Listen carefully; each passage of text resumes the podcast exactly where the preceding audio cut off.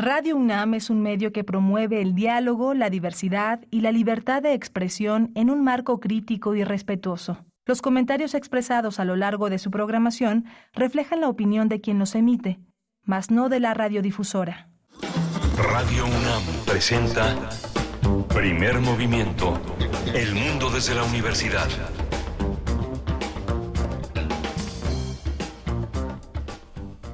Hola, buenos días. Ya son las 7 de la mañana con 6 minutos de este lunes 26 de febrero. Febrero que se extingue en esta semana y que hace posible esta emisión de primer movimiento en este lunes 26 en la Ciudad de México. Estamos todo un equipo eh, encargado de esta mañana de estar en la cabina. Está Rodrigo Aguilar al frente de la producción ejecutiva, está Andrés Ramírez en el control de la cabina, mi compañera Berenice Camacho al frente de la conducción. Querida Berenice, buenos días. Muy buenos días de lunes, Miguel Ángel Quemain, a toda la audiencia. Buenos días y bienvenidas, bienvenidos a este espacio matutino de Radio UNAM. Vamos a tener hoy un, eh, pues una oferta temática mm, variada, variada para esta mañana de lunes. Iniciamos como, como cada lunes con Bruno Bartra, que nos va a presentar una propuesta musical que ha diseñado, que ha diseñado para todos nosotros, para escuchar a lo largo de esta, de esta mañana. Bruno Bartra es etnomusicólogo, sociólogo también, es periodista y es DJ con más de dos décadas de experiencia. También hace radio y bueno, pues estará con nosotros en un momento más. Vamos a tener también la presencia aquí en la cabina de Santiago Estino. Estrena La Mujer de Estrellas y Montañas. Eh, Santiago Estino es director y productor de esta película. Él estudió cinematografía en el Centro de Capacitación Cinematográfica y Temple University. Realizó una maestría en Derechos Humanos en la Facultad Latinoamericana de Ciencias Sociales. Hace 10 años hizo una película verdaderamente interesante, Los Años de Fierro. Muy, muy, muy, muy importante esta, esta participación y le agradecemos que esté con nosotros. Después, después tendremos la participación de Teo Hernández en la sección de los lunes, la música del mundo desde México, la apreciación musical y los mediadores, cómo aprender a escuchar música es el tema que nos propone hoy Teo Hernández, ingeniero dedicado a soportes sonoros, investigador de música de concierto y colaborador de Primer Movimiento. Vamos a tener también la nota de Julian Assange y su posible extradición a Estados Unidos. con Luis Guacuja. Él es responsable del programa de estudios sobre la Unión Europea del posgrado en la UNAM. Y también revisaremos en el caso de México la aprobación de la ley Silla, esta aprobación en el Senado de la República. Vamos a conversar sobre este avance en la justicia laboral con el doctor Ángel Eduardo Ruiz Buenrostro, profesor del Departamento de Derecho Público del Centro Universitario de Ciencias Sociales y Humanidades de la UDG vamos a tener la poesía necesaria en la voz de Berenice Camacho. Y no se pierdan en la mesa del día, seguimos, seguimos eh, la pista de la filminería en su edición 49. Dentro de la FIL ya, ya van nueve jornadas, en este año se cumplirán nueve jornadas de literatura de horror y estaremos conversando sobre esta, la novena, la novena jornada de literatura de horror que en esta ocasión hace homenaje a Oscar Wilde en su 170 aniversario, 170 años del natalicio de este escritor irlandés. Vamos a conversar con Roberto Coria, escritor, investigador en literatura y cine fantástico y uno de los artífices de estas jornadas de literatura de horror en la FIL de Minería. No se lo pierdan primero y 2 de marzo esta jornada de literatura de horror y vamos a tener para cerrar la biosfera en equilibrio de, eh, eh, Clementina Equigua, y es bióloga y doctora en ciencias por la Facultad de Ciencias de la UNAM. El tema es Ecosalud, una propuesta editorial para la comunidad universitaria. Sí, se presenta en la FIL también esta, este libro, este libro colectivo que presenta, entre otros especialistas, la doctora Clementina Equigua, Ecosalud. Así es que, bueno, pues esos son los contenidos para esta mañana. Quédense con nosotros, envíenos sus comentarios también, participen en redes sociales, arroba Movimiento. Estamos así en en X y en Facebook, primer movimiento. Vamos, vamos con la música. Bruno Bartra en la línea. Curadores musicales de primer movimiento. Muy buenos días, Bruno. Bruno Bartra, ¿cómo estás? Bienvenido a este espacio. Cuéntanos qué va a sonar hoy en primer movimiento. Hola, ¿qué tal? Buenos días, Berenice. Buenos días, Miguel Ángel. Y, desde luego todo el auditorio de primer movimiento. Eh, pues bueno, hoy hoy vamos a escuchar una selección que, que surge, surge un poquito a raíz de lo que platicamos la semana pasada, no en, mi sección, sino en el curso este sobre Beethoven, eh, pues bueno, entre tanta eh, escucha y demás, eh, así que retomé entre lo que había escuchado, lo que tenía por acá, algunas piezas eh, contemporáneas inspiradas eh, precisamente en, en Beethoven y entre las que conocía y otras nuevas que encontré, me pareció hallar unas, unas joyas interesantes. Entonces, bueno, eh, lo primero que escucharemos será, eh, digamos, a Fifth of Beethoven, o sea, una quinta de Beethoven, pero no, no digamos, la clásica de, de la música vista de la película, la de Walter Murphy, sino una, sí, un arreglo de eso, más bien una, un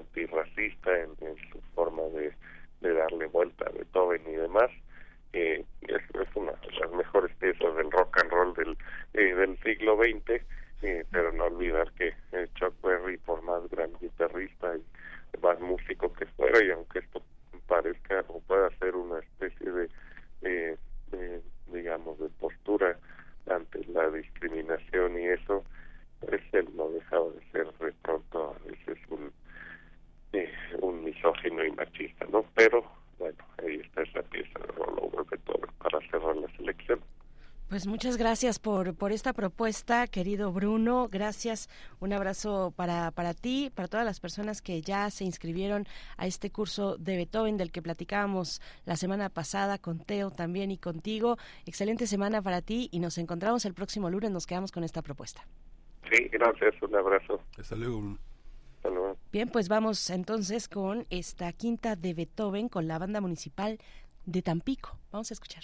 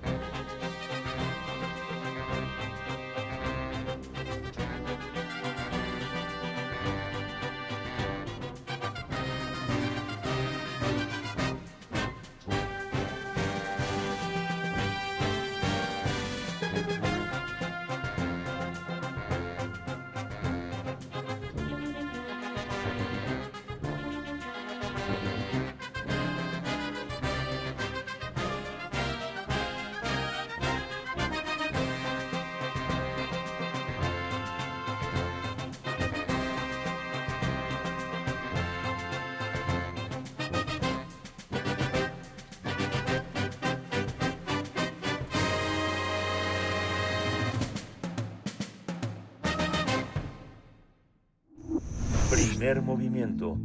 Hacemos comunidad con tus postales sonoras. Envíalas a primermovimientounam.gmail.com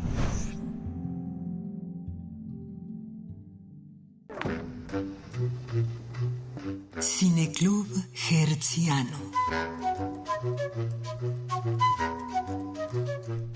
La mujer de estrellas y montañas narra la historia de Rita, una mujer que viene de la Sierra Tarahumara y que decidió viajar a Estados Unidos, pero cuando pisó ese territorio la internaron en un hospital psiquiátrico contra su voluntad porque las autoridades norteamericanas no podían determinar quién era, de dónde venía o qué idioma hablaba. Dirigida por Santiago Steinou y Anaís Flores, el proyecto les llevó a Chihuahua para hablar con Rita y su sobrina, Juanita.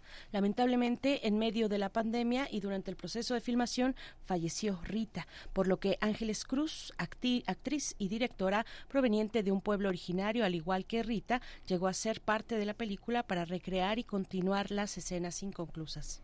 Eh, para ver La Mujer de las Estrellas y Montañas. Eh, va a estrenarse en las salas el próximo 7 de marzo y vamos a hablar sobre este documental con Santiago Esteino, su director, su productor. Él estudió cine en el, en el CCC, en el Centro de Capacitación Cinematográfica, y estudió en Temple University y realizó una maestría en Derechos Humanos en la Facultad Latinoamericana de Ciencias Sociales, la Flaxo. Bueno, buenos días, Santiago. Hola, buenos días. Muchas gracias por el tiempo y por el espacio.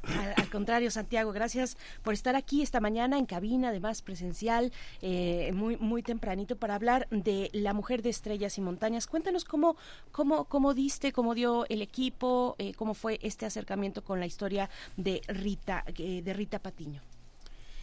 pues mira, a mí siempre me ha gustado correr y en algún momento un amigo me, me dio un libro que se llama Nacidos para correr lo comencé a leer y en la página 82 hay una oración muy breve que habla sobre una mujer que corrió desde, desde Chihuahua hasta Kansas y que cuando llegó a Kansas fue detenida y internada involuntariamente en un hospital psiquiátrico sin que nadie entendiera qué idioma hablaba.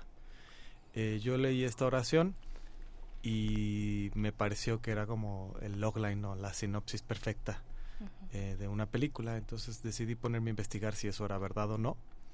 Eh, y me topé con dos cosas. Primero, con que eh, era verdad que había varios artículos periodísticos y que había llegado eh, hasta una corte de apelaciones en Colorado. Y por otro lado, me topé con la fantástica obra de teatro de Víctor Hugo Rascón Banda que se llama La mujer que cayó del cielo. Eh, y así fue que nos pusimos a investigar un poco más qué había pasado con Rita, dónde se encontraba en este momento. Y este y un día estaba en mi oficina y una amiga, Anaís, me dijo, ya sé dónde vive Rita, eh, vámonos a Chihuahua mañana. Y nos fuimos para conocerla. ¿Qué, qué, historia? Como, como es una es una es una es un road documental de alguna manera es un, es una es la historia de un viaje cómo cómo cómo insertaste a Ángeles Cruz en este en esta aventura por qué decidiste que ella eh, pues mira nosotros originalmente eh, habíamos eh, planteado un, eh, lo que en el cine documental se llama una película de corte observacional, ¿no? En donde íbamos a estar, ya habíamos obtenido la autorización de, de, filmar en la comunidad, ya habíamos obtenido la autorización de Rita y de su sobrina para grabar con su familia y entonces estábamos haciendo una película, digamos, de corte observacional. Con lo que no contábamos era con que en este proceso Rita iba a fallecer. Eh, cuando eso sucedió, pues eh, obviamente nos vimos en la necesidad de, buscar otras formas de contar la historia y eh, pues así fue que, a través de Pablo, el sonidista, contacté a Ángeles Cruz, que es una extraordinaria actriz, también es una extraordinaria directora, y Ángeles se sumó al proyecto aportando eh, pues no solo talentos como actriz, sino también eh, ideas para, para hacer eh, pues el proyecto que tenemos hoy en día. Santiago, llegas, llegas entonces con, con Anaís, llegas a Chihuahua.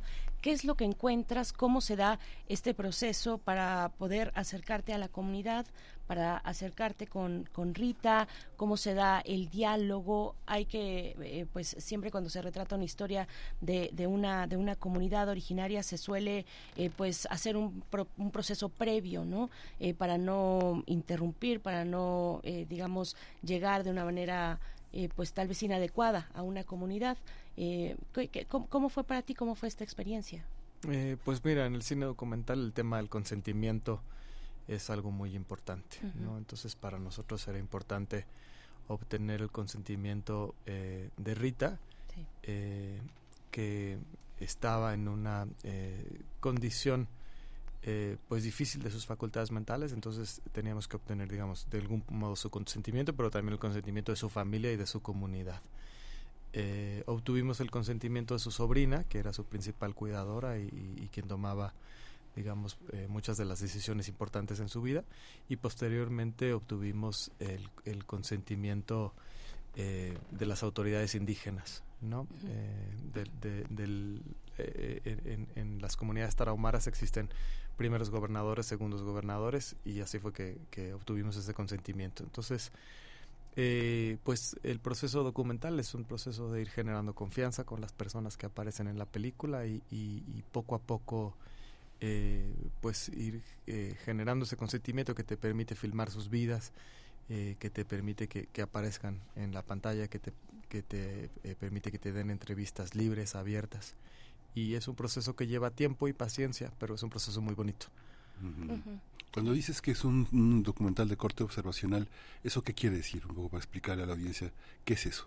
Pues mira, no, al final no, no, no terminó siendo un documental de, de corte observacional justamente porque sucedió eh, la muerte de Rita. Entonces se combina eh, pues material eh, en donde digamos la cámara se dedica a observar lo que está pasando frente a, a, las escenas que están pasando en la vida cotidiana de las personas sin intervenir en ella, pero también llevamos a cabo eh, otro tipo de, estrategias de abordaje eh, en el cine, ¿no? Como son la entrevista o como son eh, el trabajo que hicimos con Ángeles, que es, digamos,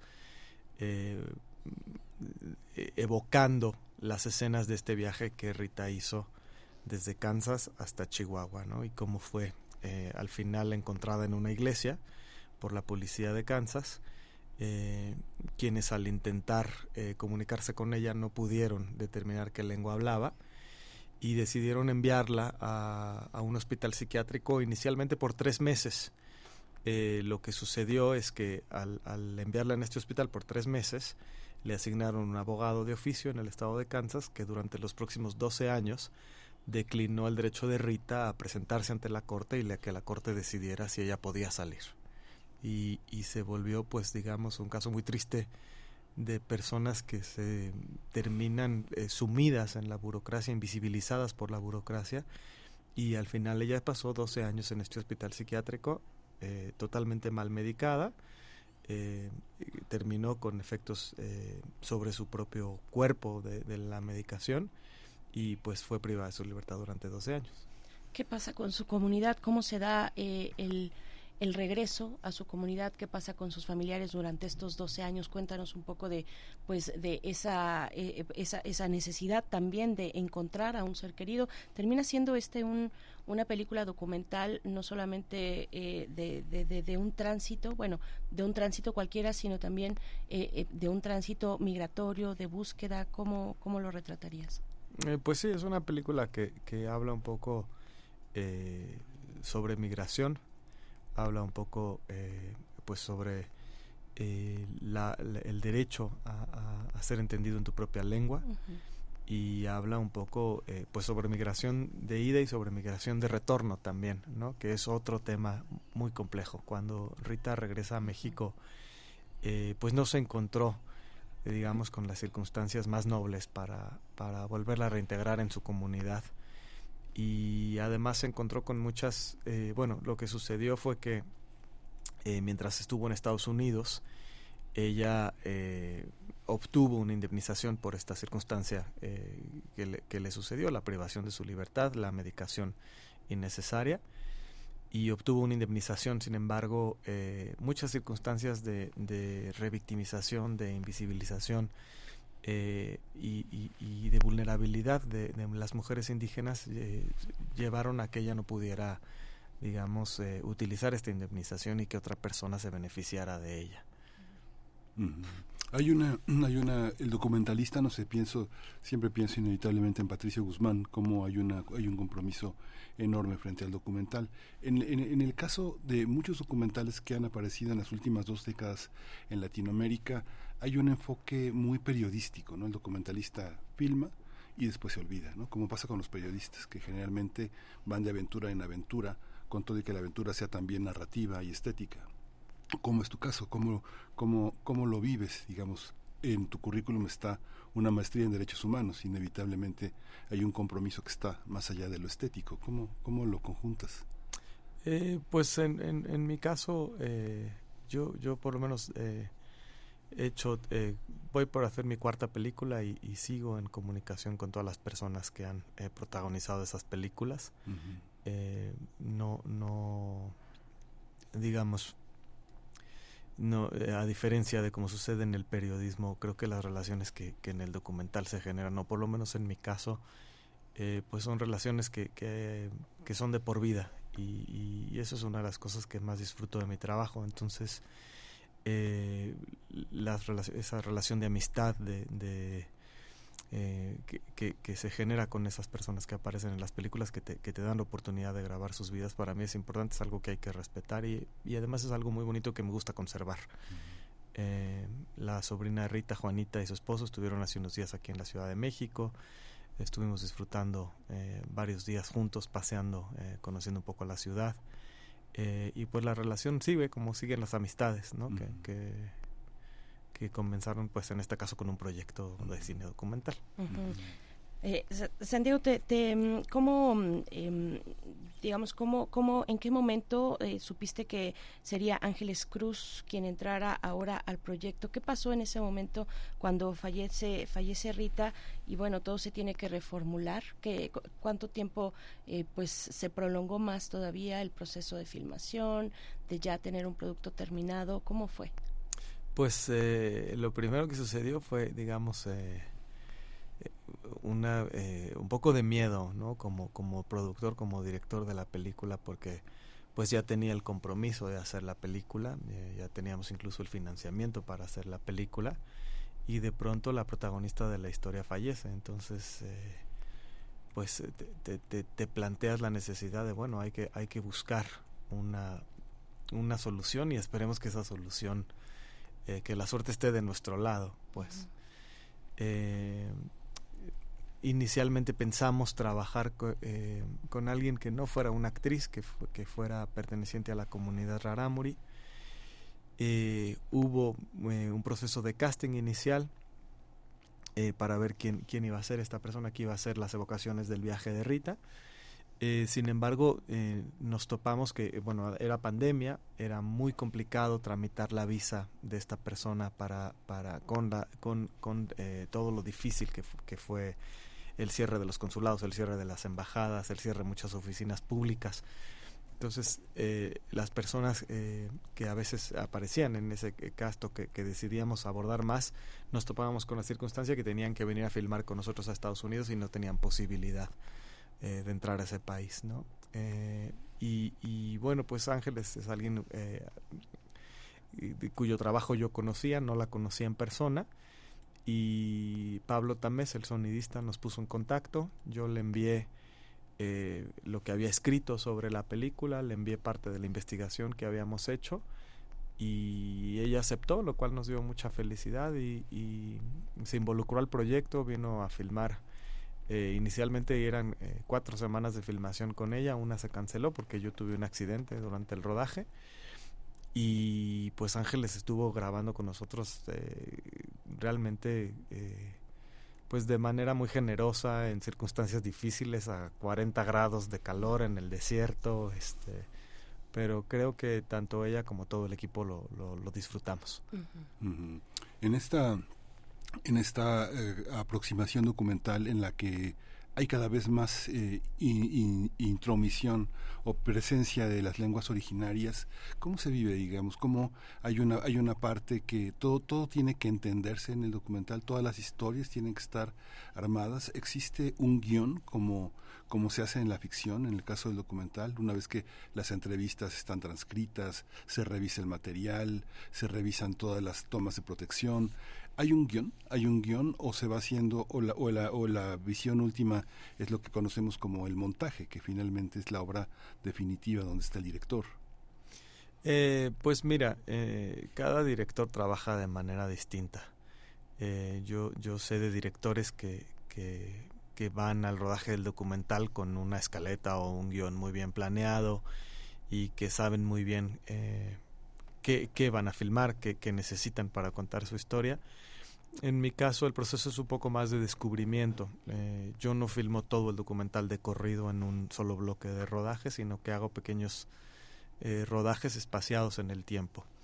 Y entre rodaje y rodaje eh, siempre estoy trabajando con el editor con el que trabajo, que es Javier Campos, que es extraordinario editor. Y juntos vamos pues viendo qué hay en ese material, hacia dónde se van, digamos, descubriendo o evolucionando distintas eh, posibilidades narrativas o distintas historias.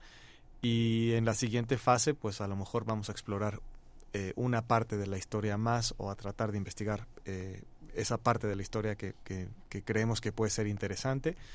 Y así es como al final vamos llegando al montaje final de la película. La verdad es que sin el trabajo eh, de Javier, el editor, para mí sería muy difícil eh, lograr ver la versión final de la película porque él, él, es alguien que tiene pues eh, una habilidad para, para montar. y descubrir cuál es la versión final de horas y horas y horas que nosotros le llevamos de material. Qué maravilla. la eh, necesidad de tener un, equipo en el que puedes confiar, ¿no? Y que es además propositivo, como en este caso, que resulta ya, te da una imagen, una, un panorama completo, eh, Santiago, de, de, ya un producto final. Eh, cuéntanos, bueno, en esta, en esta idea del guion, ¿cómo, qué, qué desafío significó para ti y para el equipo, pues, acercarse, a llegarse a Rita, y que Rita fuera contando su historia, una mujer adulta mayor que pasó por esta circunstancia inimaginable y que eh, ustedes llegan con un equipo, con una intención para, em, para eh, extraer momentos significativos y dar un hilo a esa historia y una coherencia a esa historia. ¿Cómo fue eso?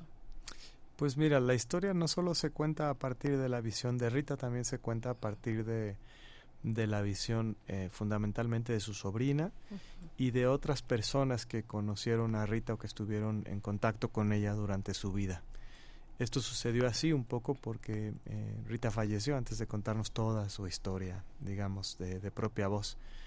Además con Rita pues había un reto importante de comunicación porque no hablábamos la misma lengua y porque incluso eh, cuando con las personas lingüistas que nos apoyaban durante el proceso era complicado entender a Rita, ¿no? Por su edad, eh, eh, por la variante de la lengua que habla, era, era complicado entenderla. Eh, así que la historia se fue contando, pues sí, un, un, porcentaje desde, desde, desde las pocas entrevistas que, que, que logramos tener con ella, pero otro porcentaje importante también a partir de de otras personas que estuvieron involucradas en su historia, ¿no? Su sobrina, eh, su cuñada, las personas con las que vivió eh, en la comunidad de Cerocawi o en la comunidad de Porochi, eh, la persona que la detuvo en Kansas, los abogados y las abogadas que la ayudaron a salir de este hospital en el que estaba internada, los activistas y las activistas que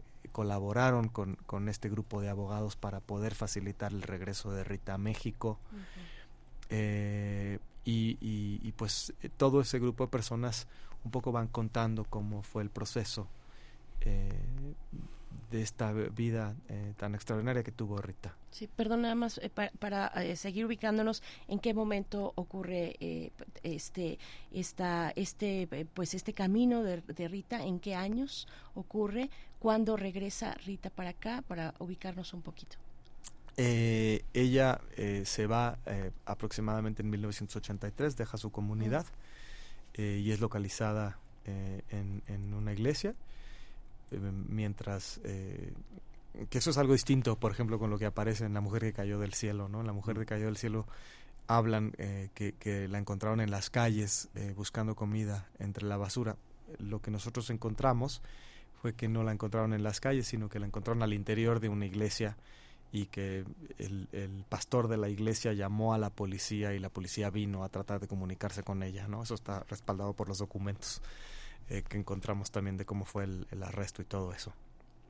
Eh, y, y, regresó a México en, en, los años 90, en el 94 lograron identificarla dentro del hospital, eh, identificar eh, cuál era su lengua y, y, y de qué comunidad venía eh, con ayuda de un profesor de la Universidad de Arizona y posteriormente regresó a México. Sí, hay una, es, muy interesante, pues, Ángeles Cruz no hace documental, hace ficción, sin embargo, las ficciones que hace tienen un correlato con la realidad muy interesante, ¿no? Digamos que en 2012 filma La Tiricia, ¿no? una, una, tradición de abuso infantil y en 2021 en el nudo mixteco ese abuso se convierte en una denuncia en este caso, un documental como este, ¿cómo modifica la historia propia de la comunidad? Es, un, es una forma de entrar en contacto con ellos mismos. Eso pasó en Tlaxiaco, en Villa Guadalupe, un poco este, eh, el lamentable asesinato de, de, Román Cruz, este, también tiene que ver con esa forma de afirmarse en el territorio, con esa forma también que una, una autoridad documental, cinematográfica, estética como ella, también le da a la comunidad. En este caso, eh, esta amistad que ha perdurado, Santiago, ¿cómo, ¿cómo piensas que ha modificado este, este entorno? ¿no? Yo me acuerdo Rascón Banda, ahora que comentas la obra de teatro, siempre hubo una cosa enigmática para él de acercamiento a una comunidad que este pues se ha llegado a suicidar por hambre, ¿no? Es algo que es muy fuerte, que es una comunidad llena de dignidad, de orgullo y de, y de muchísimos atavismos que tal vez están dentro de la lengua. ¿Cómo se inscribe una película como esta esta historia de migración, una historia de injusticia como esta? ¿Cómo se inscribe en la comunidad? Eh, pues mira, yo creo que eso se va a definir un poco eh, una vez que la película logre ser más vista por la comunidad. Eh, estamos comenzando esa difusión, vamos a hacer una serie de, de funciones con la comunidad. En este momento solamente digamos, las personas allegadas a la familia de Rita han, han, visto la película, entonces ese va a ser un proceso muy interesante. Eh, lo que nosotros esperamos pues es eh, la visibilización de, de, un caso como este y, y, reflexionar un poco pues eh, sobre los múltiples derechos que fueron violados en el caso de Rita, ¿no? Sobre las múltiples formas de vulnerabilidad que llegan a darse en casos como este y, muy particularmente sobre pues cómo el derecho a hablar tu propia lengua tiene una conexión con otros derechos, ¿no? con todos los demás derechos y, y cuán importante es eh, pues, pues visibilizar la problemática asociada a la invisibilización de las lenguas indígenas, ¿no? que, que mientras sigan siendo invisibilizadas como son, pues eh, van a eh, llevar tarde o temprano a la violación de derechos humanos.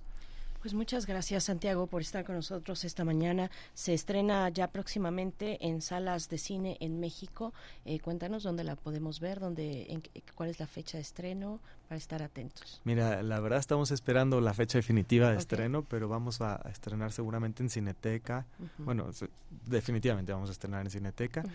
En Cineteca Monterrey, en Cineteca de Guadalajara. También vamos a tener un estreno en España y vamos a llevar la película a todas las comunidades indígenas eh, rarámuris de la sierra. ¿Que será hacia finales de la próxima semana, más o menos?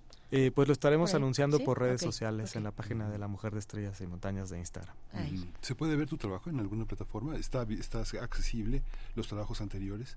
Dolor Crónico, existe un documental que se llama Dolor Crónico. En, ¿Fue tu tesis o fue...? Fue mi tesis del CCC.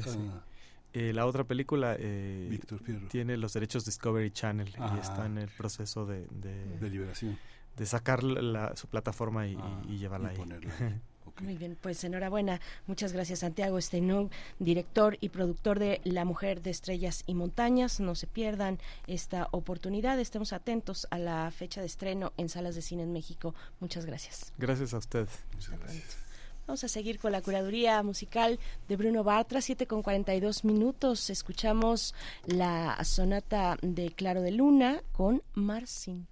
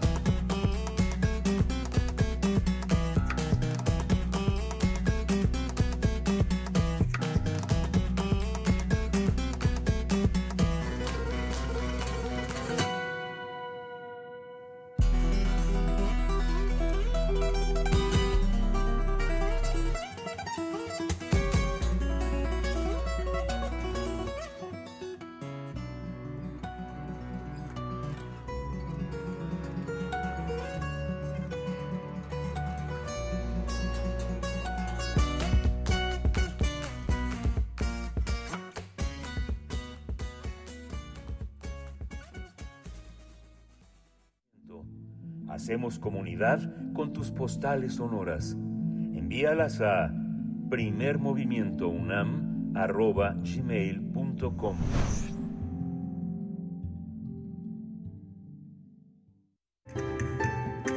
La música del mundo desde México. Nos encontramos ya con Teo Hernández esta mañana, ingeniero dedicado a soportes sonoros, investigador de música de concierto. Nos hablará de la apreciación musical y los mediadores. ¿Cómo aprender a escuchar música? Vaya pregunta, Teo Hernández. ¿Cómo estás? Buenos días, bienvenido como siempre, un gusto. Buenos días, este, Berenice, Miguel Ángel, pues todo el equipo de Primer Movimiento, mucho gusto de estar con ustedes y hablar de un tema que me parece fundamental, que eh, digamos, está, que es un tema que está al día. Pero quisiera empezar antes de hablar de propiamente la apreciación musical y los mediadores de, eh, de, de, música, hablar sobre un fenómeno que es un poco más conocido, que es el de los mediadores de la lectura, ¿no? Que de ahí, de hecho, se parte. Eh, hay un presupuesto que es es bueno leer. Entonces, si todo mundo piensa que es bueno leer, ¿cómo hacer para formar vínculos entre un texto y un, posible lector. Entonces aquí aparece justamente esta figura, que es la, la, figura del mediador, del mediador de la lectura, que tiene cierto tipo de, estrategias, por ejemplo, eh, que están en las bibliotecas, y es un formador de lectores. No solamente recomienda libros, sino de alguna forma lo que intenta hacer es abrir ventanas a nuevas lecturas, ¿no? Eh, decir cuáles son los nuevos géneros, si hay nuevos formatos, en pocas palabras, abre criterios. ¿Y qué hace para, para esto? Bueno, en primer lugar es un gran conocedor de la, de la lectura, pero en segundo lugar eh, tiene un trato de, digamos, de uno a uno con los posibles lectores y hace cierto tipo de recomendaciones y de, repito, cierto tipo de estrategias, puede hacer lecturas para que estas personas lean. Bueno, esto es un poco más eh, se puede trasladar al ambiente al ambiente de la música. De hecho, en Fonoteca Nacional uno de los de los buenos este cosas que se tienen que se trabajan es justamente eso. Se trata de eh, acrecentar la cultura de la escucha, ponerle valor a esta cultura de la escucha y para eso se podría decir que aparecen eh, un trabajo de mediación. Sin embargo, este trabajo de mediación de la música o, del sonido no solamente este, no, apareció en la Fonoteca Nacional, hubo un, tiempo en que por la cuestión de la industria del disco había tiendas de discos.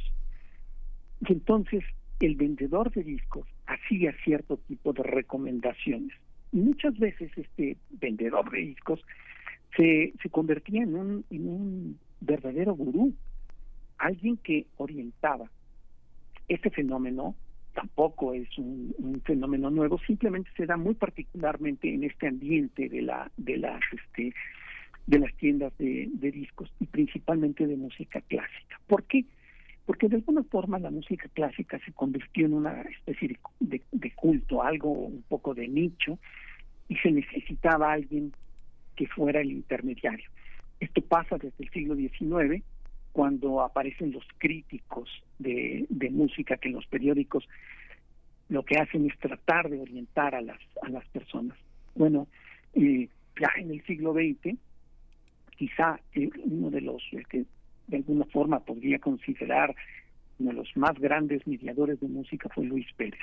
Luis Pérez trabajó en Sala Margolín muchísimo tiempo y lo que hacía era orientar a las a las personas con una forma tan agradable, tan amena, era un tremendo conocedor y de esta forma formó muchísimos escuchas, gente que escuchaba música clásica a través de los discos y abría criterios. Entonces, para recordar a, Luis Pérez que ayer habría sido su, su cumpleaños de no habernos dejado, eh, quisiera poner un, fragmento de la segunda sinfonía de, Gustav Mahler, que era una de, las favoritas de Luis Pérez. Es el fragmento que se llama Urlicht, es eh, forma parte de uno de de los movimientos y es un texto de Gustav Mahler. El texto dice así: "Oh pequeña rosa roja, los hombres sufren gran necesidad, los hombres sufren con gran pena. He estado lejos del cielo. Venía por un ancho camino cuando un angelito intentó hacerme retroceder. Oh no, rechacé regresar. Provengo de Dios y regresaría a Dios. el misericordioso Dios me dará una lucecita para iluminar mi camino hacia la eterna gloria. Es la Orquesta Sinfónica de Londres, Leonard Bernstein y Janet Baker. Sí, Teo, muchas gracias. Bueno, un tema, un tema muy amplio, incluso podríamos hacer eh, entregas distintas con distintos perfiles o, distintos elementos en esta cuestión de la de los mediadores de, de, la música, de la apreciación musical, de cómo aprender a escuchar la música. Nos vamos a quedar con esta con esta eh, oportunidad que nos ofreces esta mañana y bueno, pues nos quedamos también con la con la propuesta musical. Teo, muchas gracias. Pues sí, como no seguiremos con este tema, muchísimo gusto y pues espero disfruten este fragmento. Muchas gracias, Teo. Hasta pronto. Gracias, Teo. Vamos a escuchar.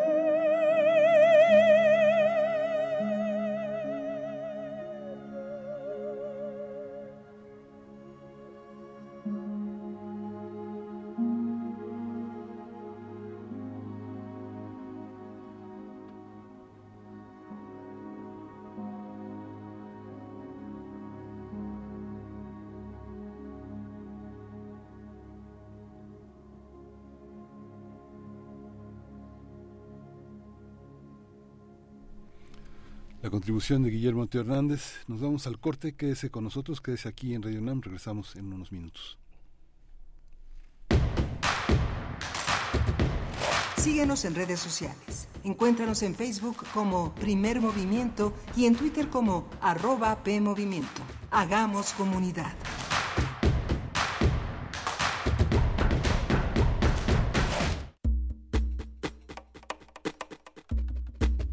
El sonido es tan poderoso que puedes conocer todo el mundo tan solo a través de tus oídos.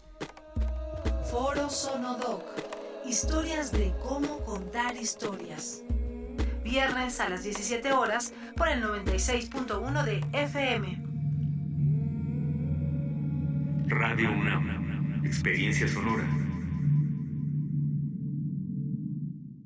México es un país de sueños, ilusiones, esperanza y aspiraciones. Somos el país de las ideas. Nos enorgullecen nuestras tradiciones, paisajes y familias. Las y los mexicanos anhelamos a tener un país seguro, competitivo, productivo, con oportunidades para todas y todos. Vemos en la niñez nuestro futuro, en nuestros adultos el pasado, sin perder de vista nuestro presente. Nada ni nadie nos puede detener. Somos un partido de innovaciones. Somos de izquierda, la verdadera izquierda. Somos PRD. El futuro es emoción. Ya tenemos la nueva opción. Movimiento Fosfo, Fosfo. Movimiento Ciudadano Fosfo, Fosfo. Movimiento Fosfo, Fosfo. Movimiento Ciudadano Fosfo, Fosfo. Movimiento Ciudadano.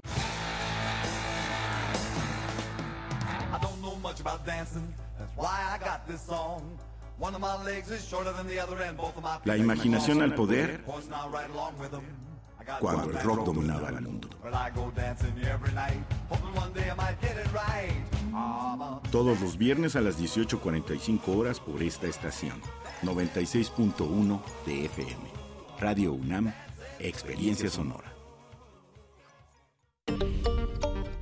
Comprar tu voto a cambio de dinero o despensas. Condicionarte los programas sociales. Recoger o retener tu credencial para votar. Son delitos.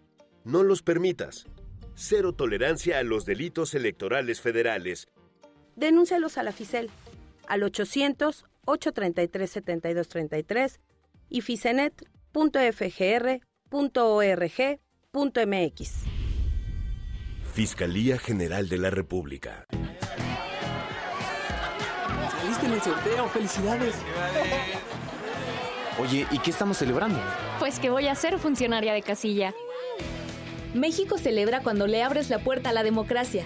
Si sales sorteada o sorteado, ábrele la puerta al CAE. Será un honor verte en las castillas el próximo 2 de junio. En estas elecciones, tu decisión es importante. INE.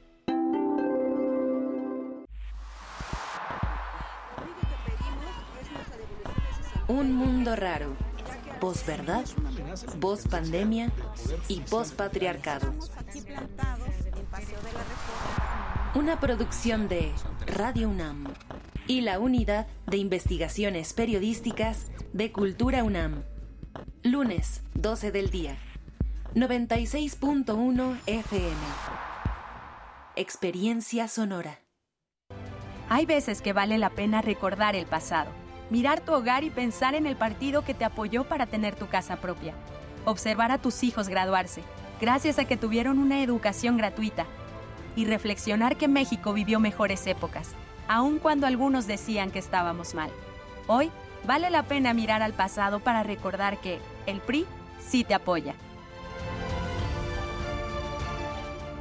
PRI.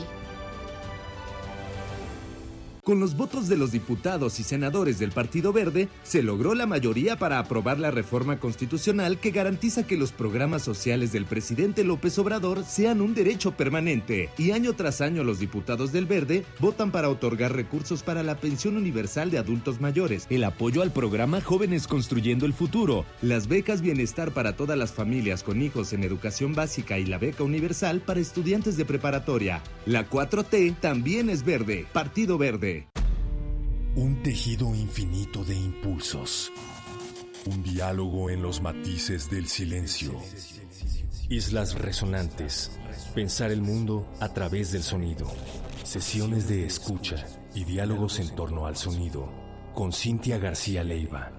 Islas resonantes. Miércoles a las 4 de la tarde, después del corte informativo. Repetición, sábados a las 19 horas por el 96.1 de FM. Radio UNAM, Experiencia Sonora. Encuentra la música de primer movimiento día a día en el Spotify de Radio UNAM y agréganos a tus favoritos.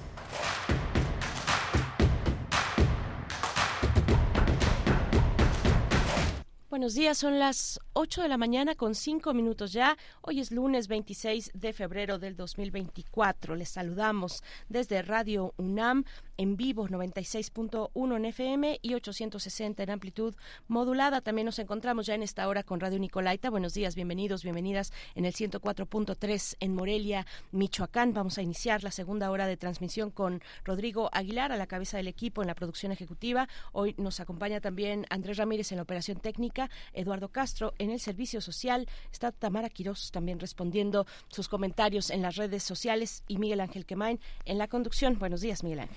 Hola Berenice, buenos días, buenos días a todos nuestros radioescuchas. Eh, tenemos una hora muy muy interesante, muy interesante eh, tomando cuestiones que son sobre la libertad de expresión, la eh, y, y es Julian Assange como uno de sus emblemas y la posible extradición a Estados Unidos. El tema lo va a tratar el doctor Luis Guacuja, responsable del programa de estudios sobre la Unión Europea en el posgrado de la UNAM. Tendremos también en lo que toca a nuestro país eh, la reciente aprobación de la ley Silla en el Senado de la República. Esta ley que es, bueno, finalmente un paso adelante, un paso adelante en la justicia laboral. Eh, vamos a conversar sobre esta, sobre esta cuestión con el doctor Ángel Eduardo Ruiz Buenrostro, profesor del Departamento de Derecho Público del Centro Universitario de Ciencias Sociales y Humanidades de la UDG. Nos acompañará para tratar el tema de la ley Silla, bueno, pues que ha estado, incluso hay un hashtag con, este, con este tema que, que se llama asimismo eh, ley Silla y, y que, bueno, ha sido ya aprobado en el Senado de la República. Saludos a las personas que están en redes sociales. Eh, Carlos Mayen nos pregunta dónde se pueden eh, confirmar, seguir las redes sociales de la película, de esta película de la que hablábamos en la hora anterior, La Mujer de Estrellas y Montañas, que próximamente se ha de estrenar en las salas de cine en México. Es una película que sigue, eh, que sigue, que, quiso ser un documental en un primer momento, pero su protagonista falleció durante ese proceso. Eh, y bueno, eh, es una película que documenta, que retrata la historia de Rita Patiño, una mujer de la Sierra Tarahumara que emprendió un camino hacia los Estados Unidos hace 40 años, a principios de los años 80, y bueno, tuvo la, la, la, la, la mala fortuna, como pues llamarlo fortuna, pues es por decir algo, pero en realidad pues es que hay todo un sistema que no reconoce, que no reconoce la diversidad cultural de personas que por una u otra razón migran a, eh, a otro país, en este caso a los Estados Unidos. Rita Patiño permaneció eh, pues 12 años, alrededor de 12 años en un hospital psiquiátrico, nadie sabía cuál era el, el, idioma que hablaba, en que se expresaba y bueno, una serie de aspectos pues esto desafortunados que la llevaron a permanecer así durante 12 años sin, sin un juicio adecuado, sin, una, sin un tratamiento adecuado, digamos, institucional, y que, bueno, pues esta historia ha sido retratada por Santiago Estenou, que estuvo con nosotros hace unos momentos, director y productor de esta película La Mujer de Estrellas y Montañas. ¿Dónde podemos encontrar información? ¿Dónde podemos seguir este, este material? Bueno, pues en la productora de mm, Caluma Films, Caluma Films, ahí eh, tienen una cuenta, tienen una cuenta en X, tienen también su sitio electrónico calumafilms.com y podrán eh, dar seguimiento a este a esta película. Todavía no hay fecha de estreno en salas mexicanas con eh, seguridad estará en cinetecas del país en distintas cinetecas del país, en la Cineteca Nacional, en sus distintas eh, sedes en distintos estados de la República. Todavía no, no, tiene el equipo la fecha, la fecha estreno, eh, pero pues probablemente será eh, a mediados a mediados de del próximo mes, a mediados de marzo, que ya empieza el tercer mes del año, en unos pocos días. Y pues bueno, estaremos también atentos desde acá para poder anunciar, anunciar a ustedes con oportunidad el día del estreno de esta película. Muchas gracias, Carlos, por, por, tu, por tu pregunta. También Shoshit Larellano dice, buenos días, qué interesante entrevista de, de Rita. ¿Se sabe desde su comunidad por qué se fue? Eh, se sabe por qué hacia Kansas, nos pregunta Xochitl Arellano. Hay que ver eh, la película, querida Xochitl. Vamos, eh, como he dicho, a comentar cuando sepamos la fecha de estreno para que todo el mundo pueda tener acceso y si hay una manera también remota mm, de poder pues disfrutar de esta película, también te lo haremos saber. Edgar Benet dice qué interesante, qué interesante, felicidades. Alfonso de Alba Arcos nos desea los buenos días. Bueno, pues ya toda la toda toda la comunidad eh, universitaria que se da cita cada mañana aquí en Radio UNAM y también en Radio Nicolaita, pues ya nos manda eh, muchos de ellos saludos en redes sociales. 8 con 10 minutos, vamos con nuestra nota, Julian Assange y su posible extradición a los Estados Unidos. Primer movimiento. Hacemos comunidad con tus postales sonoras.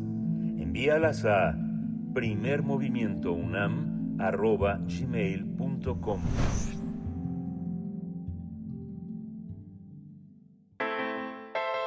Nota Internacional. Julian Assange, fundador de Wikileaks, enfrenta un juicio en Reino Unido donde el Tribunal Superior de Londres analiza si debe bloquear la extradición del periodista de 52 años a los Estados Unidos tras estar recluido en la prisión de Belmarsh en Reino Unido desde abril de 2019. Su esposa Stella Assange argumenta que de ser extraditado afrontará un grave peligro, pues puede ser condenado con la pena de muerte en Estados Unidos. Recordemos que Assange enfrenta 18 cargos de espionaje debido a una recopilación de más de 500.000 datos confidenciales del Pentágono, el FBI y el Departamento de Policía de Nueva York sobre el atentado del 11 de septiembre, donde evidenció cómo, eh, cómo respondieron las autoridades a los atentados, entre otros, entre otros aspectos también de la información que dio a conocer a través de Wikileaks este periodista Julian Assange y que tiene que ver también con la eh, invasión eh, de Estados Unidos a Irak, la ocupación en Irak y la ocupación en Afganistán también. Sí, vamos a, además de, publicar un video de un helicóptero militar estadounidense que mostraba cómo civiles, entre ellos dos periodistas, fueron asesinados en la capital iraquí de Bagdad, otro de los temas también de interés. Vamos a conversar sobre este caso de Julian Assange con Luis Guacuja, él es responsable del programa de estudios sobre la Unión Europea del posgrado de la UNAM. Eh, Luis Guacuja, bienvenido, buenos días. Hola, ¿qué tal? Muy buen día, Berenice Miguel Ángel. Saludos al auditorio. Gracias, doctor. Muy buenos días. Bienvenido. Pues eh, los reflectores en estas en estos días han estado puestos sobre la justicia inglesa. ¿Cómo cómo abordar este caso, que es un caso también de libertad de expresión, de, de las leyes, del tratamiento del periodismo desde un pues un caso tan tan específico como el de Julian Assange, donde está pues eso la justicia eh, inglesa eh, a punto de tomar esta decisión, una decisión al menos sobre este caso. Claro, eh, bueno, en, un momento particularmente complejo, ¿no? tenemos que asomarnos ahora al caso Julian Assange, este australiano programador eh, de 52 años que, bueno, pues desde 2006 crea este sitio llamado Wikileaks y empieza a publicar alguna información clasificada y en el 2010 esto eh, digamos que es el, mayor eh, la mayor difusión de, de la de la información por parte de, de, de Wikileaks, ¿no? Más de medio millón de, de, de cables eh, y la gravedad que muestra esta información, muchos cables de embajadas, pero también esto que han señalado, esta, eh, estos eh, eh, que, son crímenes de guerra, ¿no? Lo que se mostró respecto a la invasión estadounidense en Irak, su presencia en Afganistán, eh, la muerte de civiles, o sea, es una son eh, son evidencias muy delicadas por un lado que han sido consideradas por Estados Unidos como un ataque a su propia seguridad, pero por otro lado que evidencian eh, estos crímenes de guerra, pero también acuerdos comerciales internacionales, eh, correos eh, privados de eh, funcionarios de la talla de eh, de la propia Hillary Clinton, en fin, y ahora, bueno, al pasar de los años, en una historia bastante complicada, digna de una no- novela, pero además con, con aderezada con muchos aspectos muy sospechosos, ¿no? Eh, Julian Assange empieza a ser perseguido y de pronto aparecen también unas denuncias en Suiza sobre eh, delitos sexuales, al final se caen estas estas denuncias, pero es la motivación para empezar a, perseguirlo, para pedir la extradición de Julian Assange, que finalmente en 2012 se refugia en la en la y de asilo en la embajada de Ecuador en Reino Unido bajo el mandato de, de, de Correa. Al irse Correa llega Lenin Moreno y lo este, le quitan la, la protección y la y la policía británica va por él, ¿no? Y entonces ha estado preso en unas condiciones bastante cuestionables también por el tema de derechos humanos, con un deterioro de su salud, de, de su salud mental muy evidentes, muy preocupantes, que han sido denunciados por distintas organizaciones internacionales de protección a derechos humanos y, y ahora ¿no? en un punto muy delicado porque se está resolviendo, fueron las últimas audiencias la semana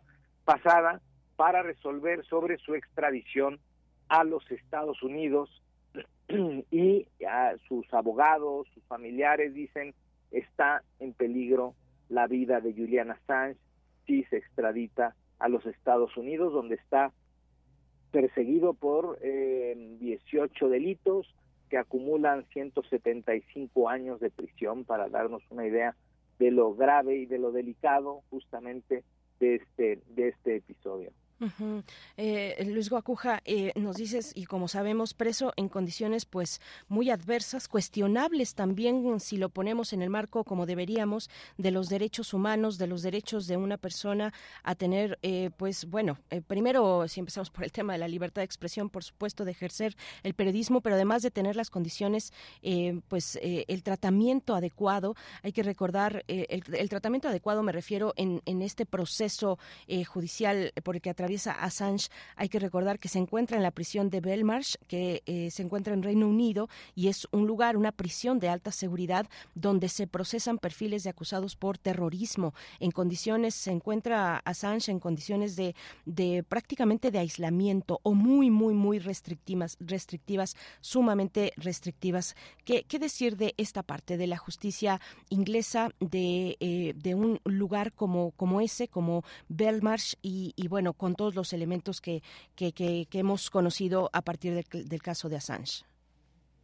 Sí, bueno, es que estas publicaciones de Wikileaks pusieron en entredicho a, a la CIA, por ejemplo, y, y a- al actuar de, gobiernos como el estadounidense en, en, pues en episodios tan también tan, tan contradictorios como su presencia en Irak y en Afganistán, pero el tratamiento, el tratamiento parece un, un, un escarnio, parece que tiene que sufrir un escarmiento y una señal clara para el ámbito periodístico para que no se les ocurra hacer algo similar, ¿no? El tratamiento justamente, como señalas, de alguien como si fuese un preso de alta peligrosidad, acusado de terrorismo, ¿no? Las condiciones ya han sido bastante cuestionadas y eh, la posibilidad de, de- su envío a, a los Estados Unidos, hay quien dice morirá, sin duda, ¿no? Ahora que estamos también eh, discutiendo, hablando del tema del opositor eh, ruso Alexei Navalny, que falleció en, también en condiciones sus- sospechosas en una cárcel eh, en, en Rusia, en Siberia, ¿no? Pues otra vez Occidente enfrenta a una gran contradicción. ¿Qué va a hacer Occidente? ¿Qué va a hacer Reino Unido? ¿Lo va a entregar a las autoridades estadounidenses eh, con muy altas probabilidades de que las condiciones en que eh, sea enjuiciado en Estados Unidos sean absolutamente desproporcionadas y pongan en peligro su vida. Aquí hay una cuestión que, que va más allá y, y, bueno, llega en un momento también muy delicado por muchas razones. Los cuestionamientos al gobierno estadounidense, al gobierno de Joe Biden, en su mayoría han sido en temas de política exterior. Le tocó eh, hablar, afrontar esta retirada de las tropas estadounidenses de Afganistán, ¿no? sin haber eh, abonado ni al ni a la democracia ni a ni a la construcción de, de un a la reconstrucción de un país y los cuestionamientos que hay eh, hacia la administración Biden pues hacen también eh, que este caso de Julian Assange pueda pues explotar en las manos en un momento muy delicado de eh, donde pues está también la, la, la campaña electoral hacia la presidencia de los Estados Unidos. Sí, de- eh, doctor, en, en medio además de toda esta, de una narrativa mediática que con los años pues se ha ido llenando de elementos, algunos muy desafortunados también eh, o con poca base en la realidad, se dice por ejemplo que eh, Assange tendría una supuesta relación con Rusia en perjuicio de eh, pues bueno de países eh, de, de, de- de- Europa eh, occidental o países occidentales como Estados Unidos. ¿qué, ¿Qué nos puedes comentar respecto a esto? Bueno, claro, Estados Unidos va a tratar de justificar el por qué, ¿no? El por qué estos tratos. En medio está Reino Unido también, que, se- que ha tenido eh, a, a Assange preso durante todo este tiempo. Y, y, bueno, pues sí, este trato de, de- de, bueno, acusaciones de, de, de traición, acusaciones de haber vulnerado la seguridad estadounidense, aunque esto, pues eh, tampoco es que se haya demostrado de manera eh, fehaciente. Y por otro lado, ¿no? digamos, la, la defensa ha dicho, a ver, aquí estamos ante un tema de la defensa de la libertad de expresión. Lo que se ha evidenciado son delitos, ¿no? crímenes de guerra, crímenes internacionales. Esto es lo que ha hecho Wikileaks, esto es lo que ha hecho Julian Assange, ¿no? y por eso la, la hazaña, digamos, en el, en el trato, pero por otro lado, lo- por otro lado, la relevancia de la información que ahora conocemos, las condiciones de eh, las cárceles en, en Guantánamo, en fin, eh, eh, digamos, aspectos, la- mostrar una realidad que sí ponen, eh, digamos, en, un, en muchos cuestionamientos a, a una potencia como los Estados Unidos, pero que de otra manera no se hubieran conocido, que tampoco lo hizo Julian Assange solo, ¿no? O sea, tuvo este eh, auxilio de gente que estaba dentro del aparato de seguridad como Chelsea eh, Manning, a quien por cierto se le conmutó la, la, la pena por la que se le había acusado. Y vemos también una diferencia en el trato hacia un personaje como Julian Assange que se ha convertido en un ícono eh, de eh, pues la libertad de expresión eh, por haber evidenciado a pues a, a la potencia eh, estadounidense en, eh, en su actuar en el contexto internacional no un tema muy delicado porque son horas definitorias ¿no? Eh, las eh, los recursos se van agotando y, y las peticiones van más sobre el tema de derechos humanos, de lo que podría pasarle a Julian Assange si es trasladado a Estados Unidos para ser enjuiciado allá.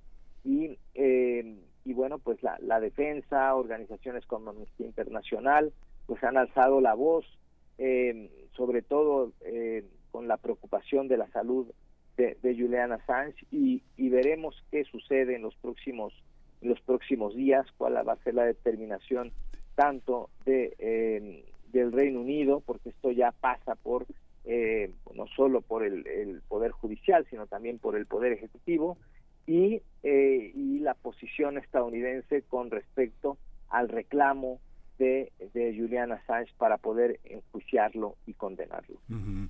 Hay una hay una cuestión Luis también muy importante que uno lo ve hasta en las series de televisión que no se puede no se puede este eh, pasar por encima de la intimidad de una persona y sustraer sus documentos aunque sea culpable de los peores crímenes. Esta esta idea también este priva en, en, en la política con sus infiltrados, con los infiltrados de la DEA, con estos agentes dobles que que dan testimonio de, de las de las eh, de la delincuencia que se vive de país a país. Y lo mismo pasa con eh, los miembros del ejército norteamericano que acosados por la culpa de pronto se convierten en testigos de las atrocidades que han hecho en muchos países los soldados eh, norteamericanos. Cómo dirimir estas cuestiones en nuestro periodismo hay muchas muchos columnistas muchos periodistas que recibieron eh, documentos filtrados por el, la Secretaría de Seguridad Pública el CISEN este, los organismos de seguridad que ya sabemos que en los primeros 20 años del siglo XX estuvieron en las manos de,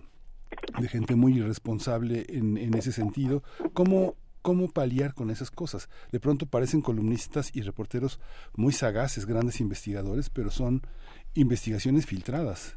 ¿Cómo lidiar con eso, Luis? Eh, claro, es complicado, ¿no? Porque hay, hay no solo una, sino varias líneas muy delgadas cuando se habla de la, de la libertad de expresión ¿no? y de la investigación. Ahora mismo vemos, vemos en distintas partes del mundo, ¿no? También un deterioro de, del, eh, del prestigio eh, en esta tarea eh, periodística, hasta dónde, el tema de la, de la ética periodística, hasta dónde los intereses que están detrás de los de los grandes medios, ¿no? Ya lo advertía Noam Chomsky con este libro de Media Control, ¿no? Quienes están ahora dominando no solo los medios, sino las narrativas y construyendo las narrativas, pues son eh, grandes capitales, ¿no? Entonces esto eh, también eh, es, es delicado o la línea delgada entre la libertad de expresión y los discursos de odio, ¿no? En Europa ya han avanzado más en esta tarea de decir, a ver, la, libertad de expresión se autodestruye, cuando lleva implícito discursos de odio. ¿no? Entonces, ha, hay líneas muy delicadas. Aquí eh, el caso de, de Julian pues, ha, ha, sido muy explorado, no, no se ha encontrado nada, eh, este, digamos que, eh, porque además es, es, un medio bastante peculiar el de Julian Assange, que lo que hizo fue bueno, hacer pública la, la información y muchos medios en todas partes del mundo pues eh, compraban esta esta información y se publicaba, ¿no? Muchísima, tanta que, que ni siquiera advertimos eh, muchos de los de los detalles, pero eh, cada quien hacía su propia, este, eh, pues construía también su, su, su narrativa, ¿no? En, eh, con, con, base en esta en esta información que venía de, de primera mano, ¿no? Entonces sí es un tema delicado en un momento bastante peculiar, en un momento eh, de mucha conmoción eh, internacional, lo que sucede en Ucrania, lo que sucede eh, en, en, Palestina o con el pueblo palestino y los cuestionamientos hacia Occidente, ¿no? esta contradicción de los tratos que tiene hacia Rusia y el doble rasero, cuando hablamos del Estado de Israel, y en medio de esto una campaña electoral y otra vez la contradicción. ¿Qué, qué va a hacer Estados Unidos? ¿no? Esto que incluso provocó que eh, Joe Biden, casi personificado en Donald Trump, eh, se refiriera a, a eh, con palabras poco usuales por parte de Joe Biden hacia, don, hacia Vladimir Putin, ¿no? más propias de Donald Trump, por el tema de la muerte de Navalny en una cárcel, ¿no? Y culpando directamente al presidente ruso. ¿no? Bueno, ¿qué va a pasar con Julian Assange? ¿Qué va a pasar si finalmente se extradita y muere o en el camino, en el proceso o en la cárcel? ¿no? Sí, ¿Dónde estará esta, digamos, autoridad moral también de Occidente que está eh, en cuestión. ¿no? Este es un, es un tema eh, delicado porque estamos ante la presencia, digamos, de, de- o más bien ante la gran ausencia de liderazgos mundiales. En Europa claramente eh, se le extraña a alguien como Angela Merkel, por ejemplo. Eh, no hay liderazgos. ¿Quién, quién lidera además eh, con cierta autoridad, insisto, cierta autoridad moral los, eh, eh, estas, estas cuestiones, ¿no? Más allá de los procedimientos legales, como estamos viendo en el caso de la extradición de Julian Assange, bueno, sí, pero nadie tiene duda de que qué va a pasar con él, cuál será su destino si finalmente se concede la extradición y eh, se deja en manos de la justicia estadounidense. Sí, doctor Luis Guacuja, y, y bueno, es un momento definitorio. Hemos dicho que, que ya, digamos, estamos en los últimos, en los últimos eh, semanas, eh, si acaso, si acaso meses, eh, donde, eh, bueno, el equipo de defensa, hace un par de semanas, el, el equipo de defensa de Assange ha interpuesto, pues, lo que sería tal vez un último recurso de apelación para evitar que la justicia británica entregue a Estados Unidos al periodista Julian Assange. ¿Qué, hay en juego para en la cancha de, de Reino Unido, eh, que finalmente es la autoridad que tiene que decidir si extradita, si cede o no cede ante la presión que ha hecho Estados Unidos incesante en todos estos, eh, pues, más de 10 años? ¿Cómo, cómo ves eh, lo que tiene, el, eh, digamos, lo que está en juego para Reino Unido en su relación con los Estados Unidos? En caso tal vez de, de, de negarse o en la imposibilidad de, de, de, de poder negarse, ¿no? Eh, ¿cómo, ¿Cómo lo ves? Sí, bueno, pues sí, es, es un procedimiento jurídico, pero que finalmente va a tener una solución política, ¿no? No, no, no cabe duda ah, este, de que eh, aquí, bueno, la- las conversaciones entre el primer ministro británico y el, y el presidente estadounidense Joe Biden, eh, pues son las que finalmente eh, pues definirán el destino de Julian Assange.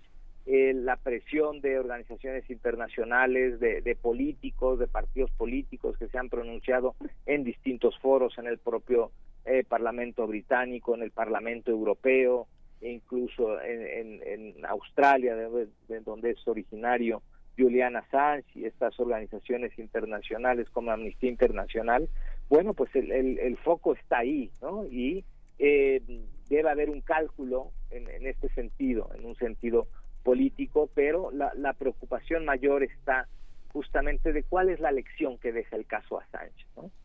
Alguien que usando el tema de la libertad de expresión, sí, por supuesto que hubo ilegalidades, sí, ahora estas ilegalidades, ¿no? De la obtención de la información, de la difusión de la información, justifican este trato.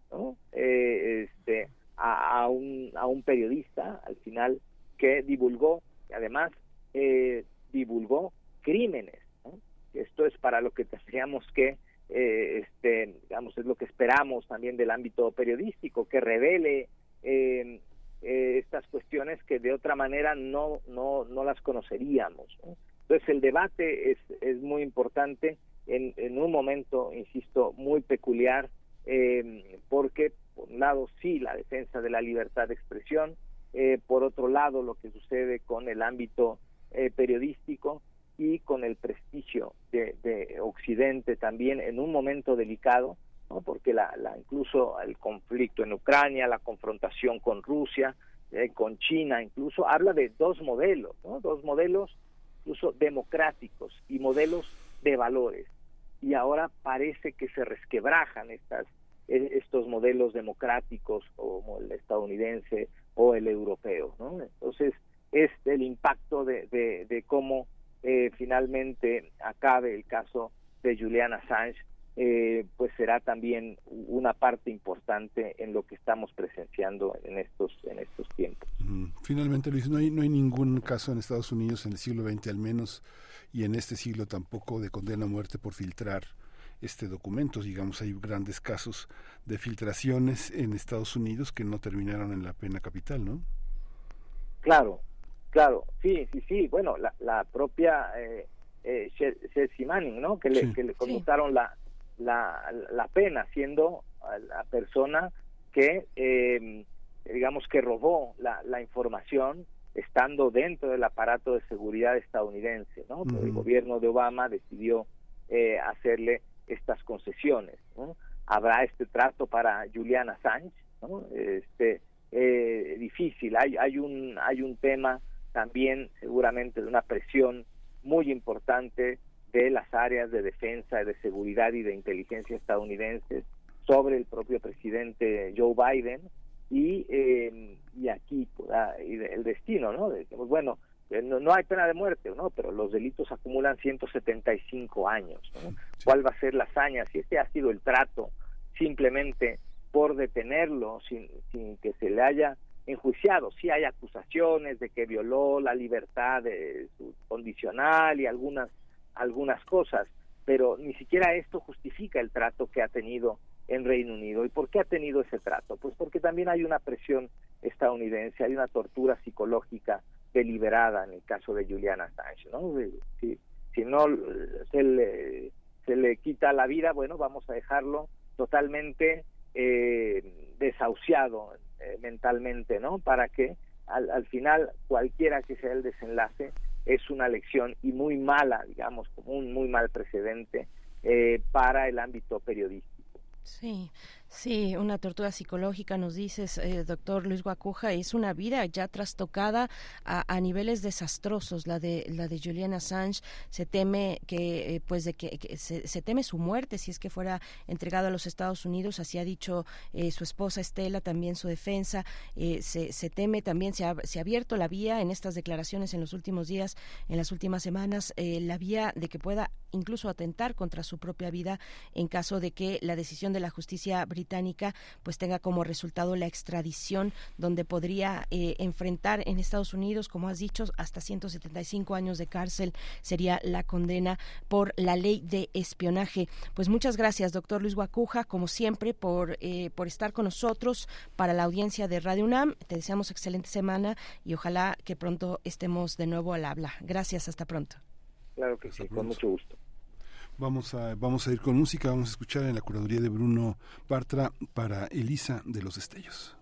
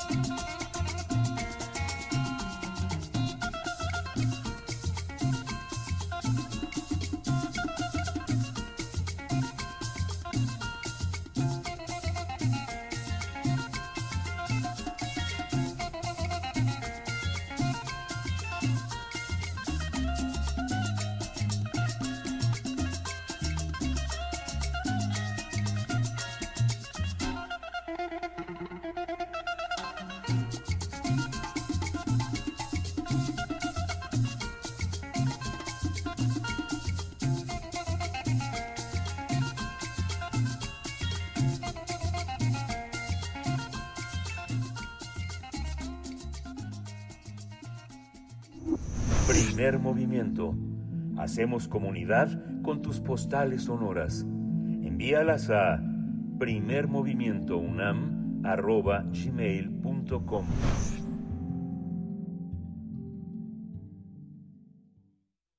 Nota del día.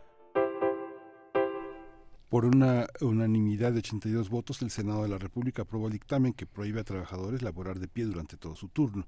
El proyecto de la llamada Ley Silla, impulsado por la senadora Patricia Mercado de Movimiento Ciudadano, tiene el objetivo de reducir los riesgos a la salud, ya que elaborar ocho horas continuas ocasiona diversos problemas. La iniciativa que fue remitida a la Cámara, de Diputados establece la obligación de proveer el número suficiente de asientos para trabajadores en los sectores de servicios, comercio y análogos, tanto para la ejecución de sus funciones como para el descanso periódico. Esta iniciativa modifica diversos artículos de la Ley Federal del Trabajo dentro del apartado sobre descanso sobre la jornada laboral y de no seguir esta ley, de no seguir esta ley, la sanción sería equivalente a 250 o 2.500 veces la unidad de medida y, actu y actualización, las UMAS. Pues vamos a conversar sobre la aprobación de esta llamada ley silla, sus implicaciones, y está con nosotros el doctor Ángel Eduardo Ruiz Buenrostro, él es profesor en el Departamento de Derecho Público del Centro Universitario de Ciencias Sociales y Humanidades de la UDG. Bienvenido. Buenos días, Ángel Muchas, Eduardo.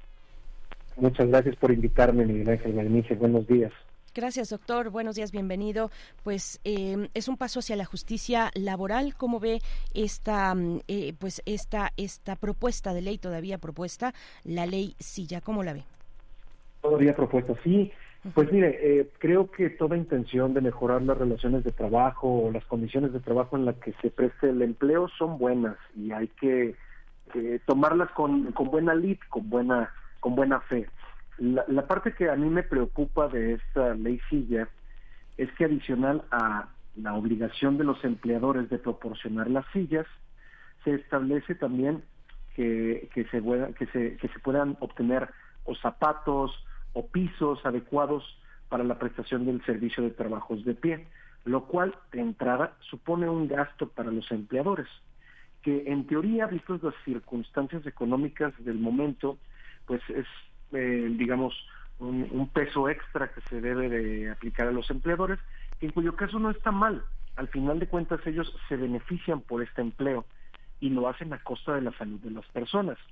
En muchas ocasiones, la Ley Federal del Trabajo, como el ejemplo de la ley, de, bueno, de esta serie de iniciativas a la Ley Federal del Trabajo denominadas Ley Silla, pues básicamente hacen que los trabajadores tengan o sean menos propensos a sufrir riesgos de trabajo cosa que el, digamos que la ley federal del trabajo pretende evitar pero que los empleadores pues no, no le dan la, la suficiente atención.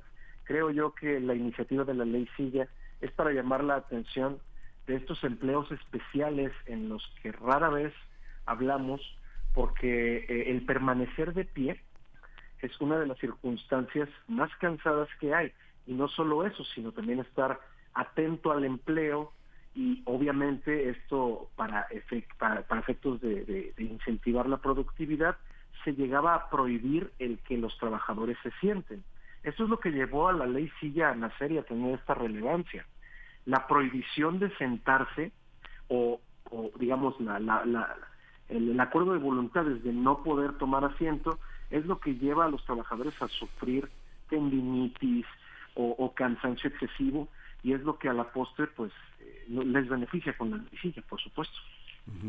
¿Qué evidencias, qué evidencias se presentaron para, para, para elaborar una, un dictamen de este tipo? Si uno piensa, no sé, pienso, pienso inevitablemente en antecedentes, ¿no? Pienso en el antecedente de León XIII con el Rerum Novarum y la violencia hacia los trabajadores que implementó en el Fordismo una, en, eh, con Henry Ford una, una idea de cómo mantener a los obreros y luego en 1981 eh, Juan Pablo II hace una nueva encíclica 90 años después sobre el tema el, el tema del sadismo de los empleadores y de la necesidad de hacer un, trabajo más humanitario, pero las neurociencias, las ciencias, la salud, este, construyen evidencias suficientes como para trabajar de pie o trabajar sentado o trabajar inclinado o trabajar en un pie.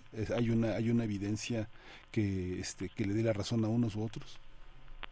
Sí, mire, eh, la Organización Internacional del Trabajo tiene diversas direcciones, entre las cuales una de las más importantes es de salud en el trabajo, de riesgos ocupacionales también se le llama. Los riesgos ocupacionales es algo que eh, desde el año 2023 se está viendo muy frecuentemente con la actualización de la tabla de enfermedades y accidentes de la Ley Federal del Trabajo, ahora eh, actualizada por la Secretaría del Trabajo y Previsión Social.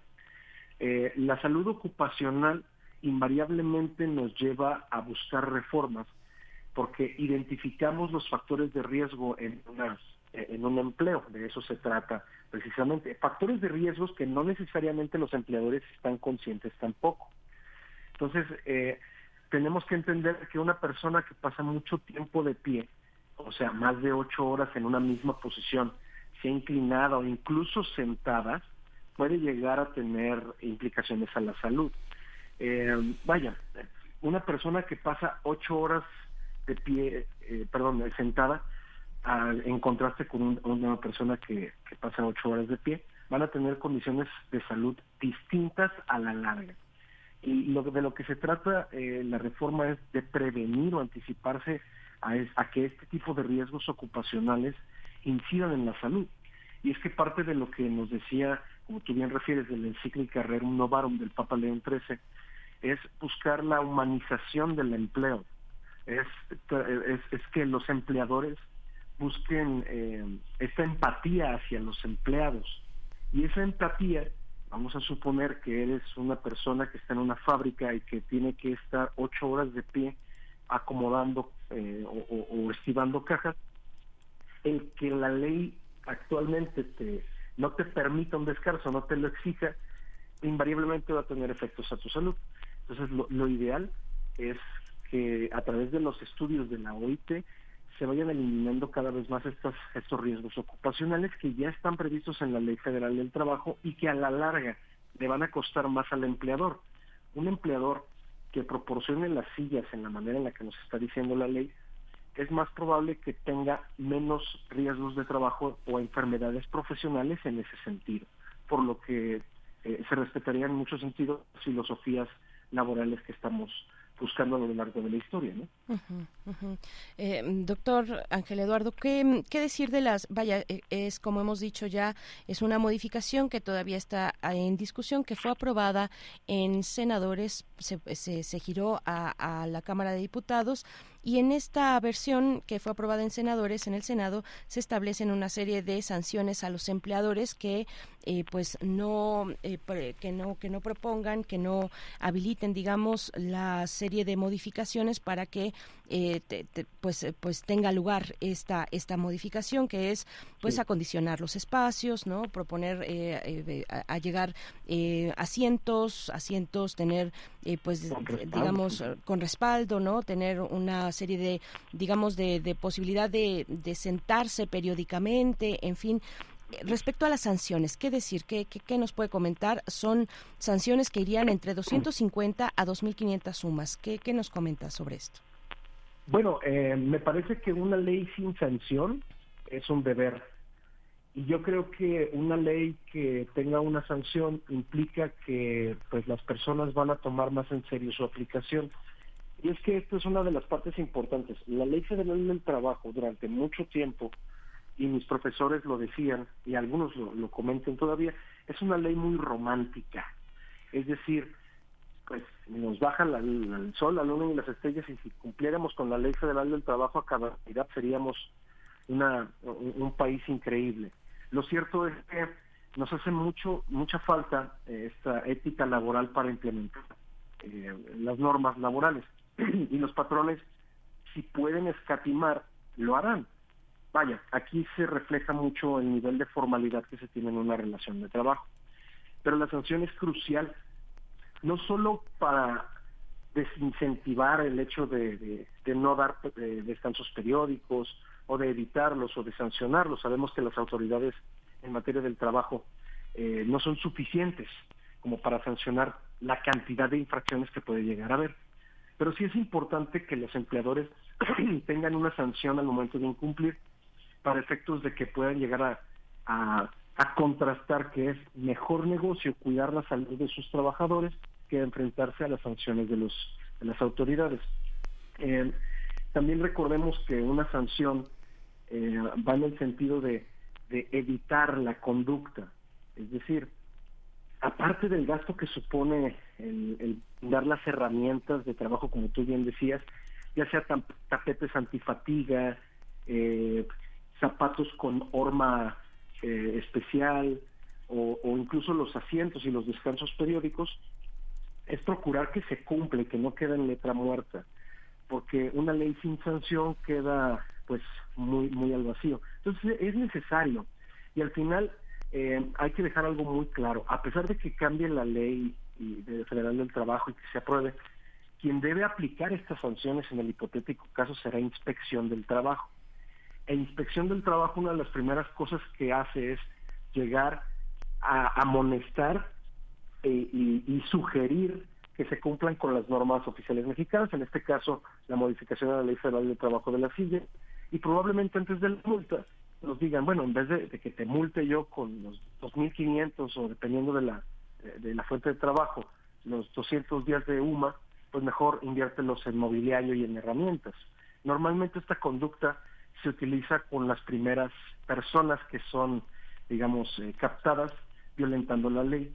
Evitamos la sanción invirtiendo en lo que en teoría debimos haber cumplido. Entonces yo lo veo bastante bien y, de- y proporcional, porque obviamente la multa mínima será para las empresas que tengan lo mínimo y las máximas para aquellas empresas grandes que no hayan cumplido con esto. La parte del reglamento que tiene, bueno, parte de las pre- previsiones son descansar 15 minutos por hora.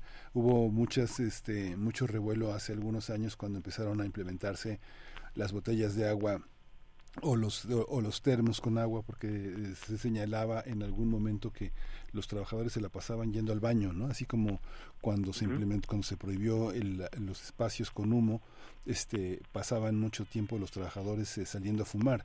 Cómo cómo paliar con esto es una es un tema de relación laboral más que de, de vigilancia y de punitivismo no Sí, es un tema, diría yo, hasta ético.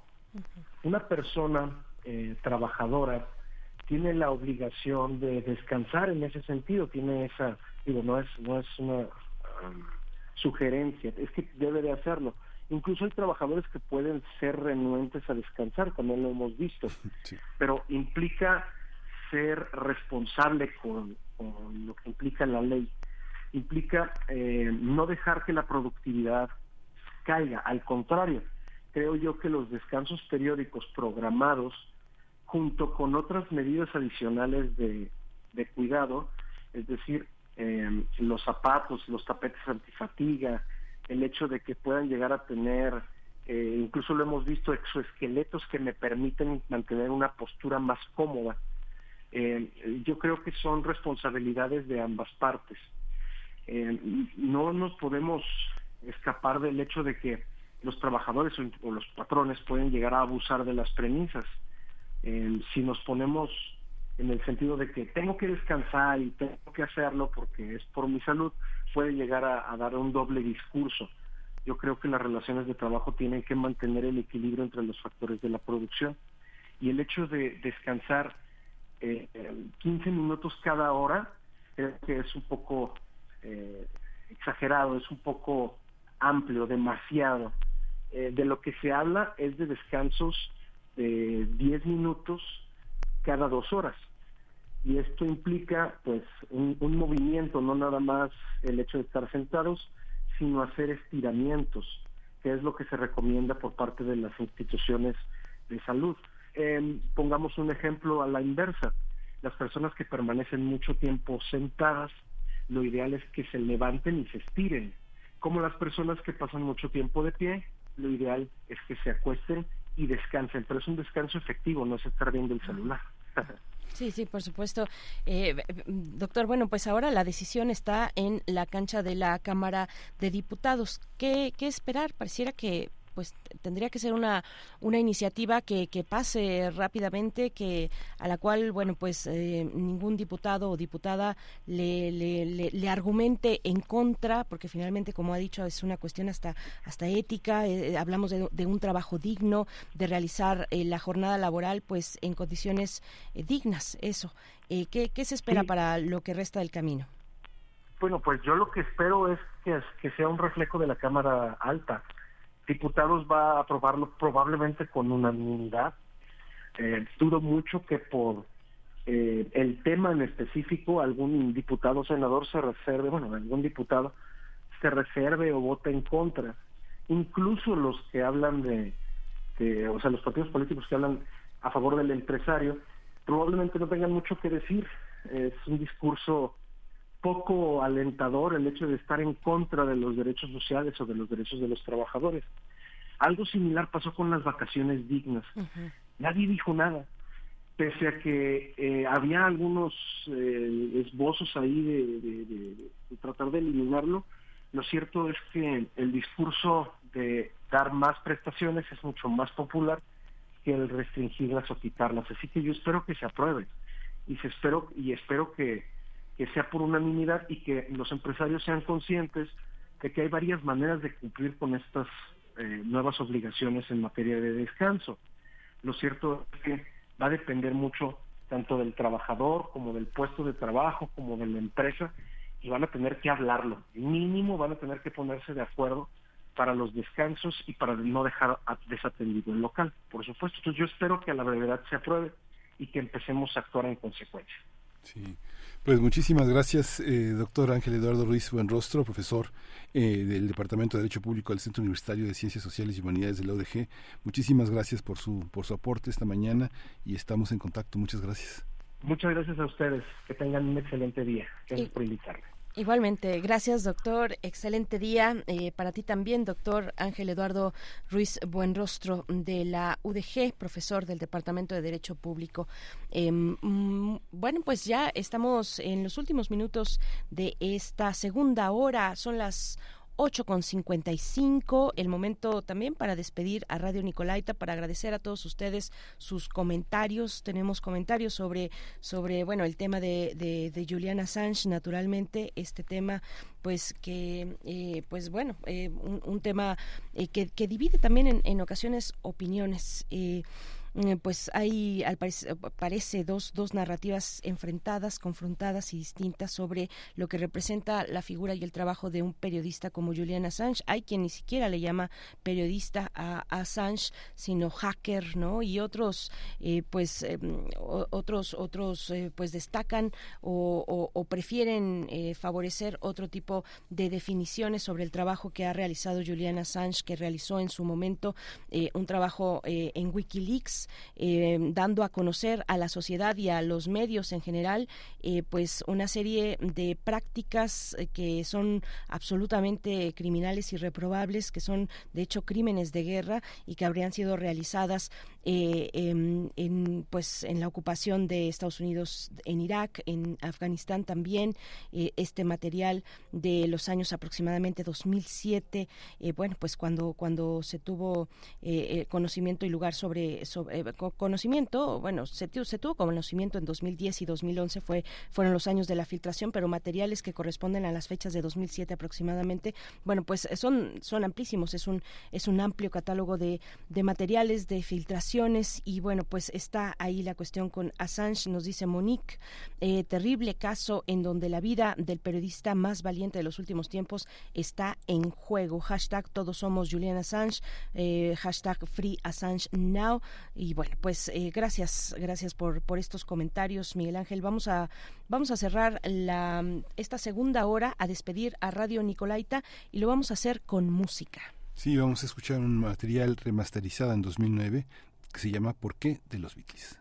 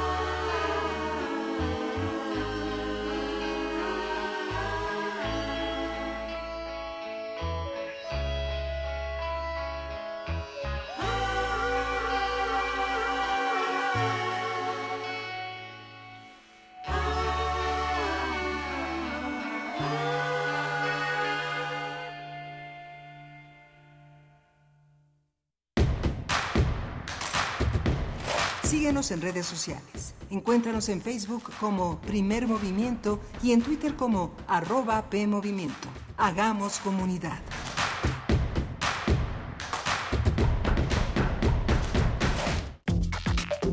Alrededor de un tema siempre habrá muchas cosas que decir. Quizá haya tantos puntos de vista como personas en el mundo. Únete a la revista de la universidad donde convergen las ideas. Jueves a las 16 horas, después del corte informativo. Disentir para comprender. Radio UNAM, Experiencia Sonora.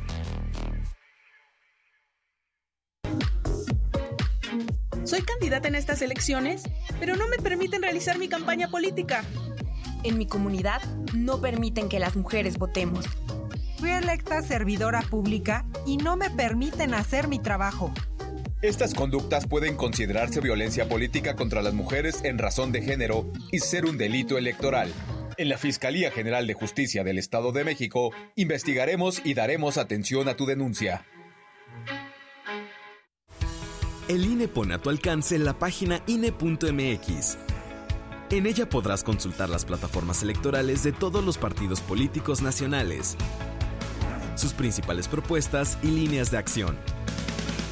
Revísalas y compáralas para que tu voto sea informado y razonado.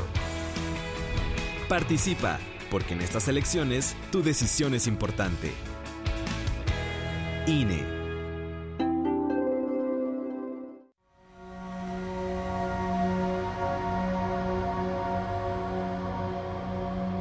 Somos lo que hacemos, pero siempre hacemos conforme a lo que pensamos. Conciencia. Exploremos la relevancia social de la psicología. Lunes a las 18 horas por el 96.1 de FM. Radio UNAM. Experiencia sonora. México es un país de sueños, ilusiones, esperanza y aspiraciones. Somos el país de las ideas. Nos enorgullecen nuestras tradiciones, paisajes y familias. Las y los mexicanos anhelamos a tener un país seguro, competitivo, productivo, con oportunidades para todas y todos. Vemos en la niñez nuestro futuro, en nuestros adultos el pasado, sin perder de vista nuestro presente. Nada ni nadie nos puede detener. Somos un partido de innovaciones. Somos de izquierda, la verdadera izquierda. Somos PRD. Defender una nación ordenada, unida, libre y en paz. Fue así en la defensa del INE y los poderes de la Suprema Corte. Luchamos por el regreso del Seguro Popular, las estancias infantiles y tener medicamentos para todas y todos. Apoyamos el Fondo de Emergencia de Desastres Naturales y exigimos atención a las víctimas del huracán Otis. Eso es estar del lado correcto de la historia, con un Congreso de Acción Positiva para México. El cambio positivo, PAN. Para ti, ¿cuáles serían las 52 películas infaltables para un conocedor de cine? 52 por 24. Una reseña a la semana, todas las semanas. Martes a las 10.30 horas por el 96.1 de FM. Radio UNAM. Experiencia sonora. ¿Sabías que la Ciudad de México cuenta con una fiscalía especializada para la atención de delitos electorales? La FEPADE es la autoridad encargada de procurar justicia en materia penal electoral. Previene, investiga y persigue delitos electorales. Si eres víctima o testigo de un delito, denuncia al 800-133-7233, www.denunciadigital.cdmx.gov.mx o en cualquier agencia del Ministerio Público. Fiscalía especializada para la atención de delitos electorales de la Ciudad de México. Denunciar es prevenir. Llevo más de cuatro meses aquí en credenciales olvidadas y nadie viene a recogerme. Yo llevo un mes en este sillón y Toño nunca me va a encontrar aquí. Si extraviaste tu credencial para votar, tienes hasta el 20 de mayo para solicitar su reimpresión sin cambio de datos personales o de domicilio. Acude por tu reimpresión al módulo de tu preferencia. Participa, porque en estas elecciones tu decisión es importante. INE.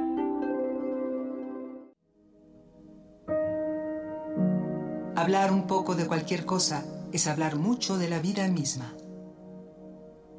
Las esquinas del azar. Conversaciones con Oscar de la Borbolla. Martes a las 10 horas, repetición sábados a las 16 horas por el 96.1 de FM. Radio UNAM. Experiencia sonora.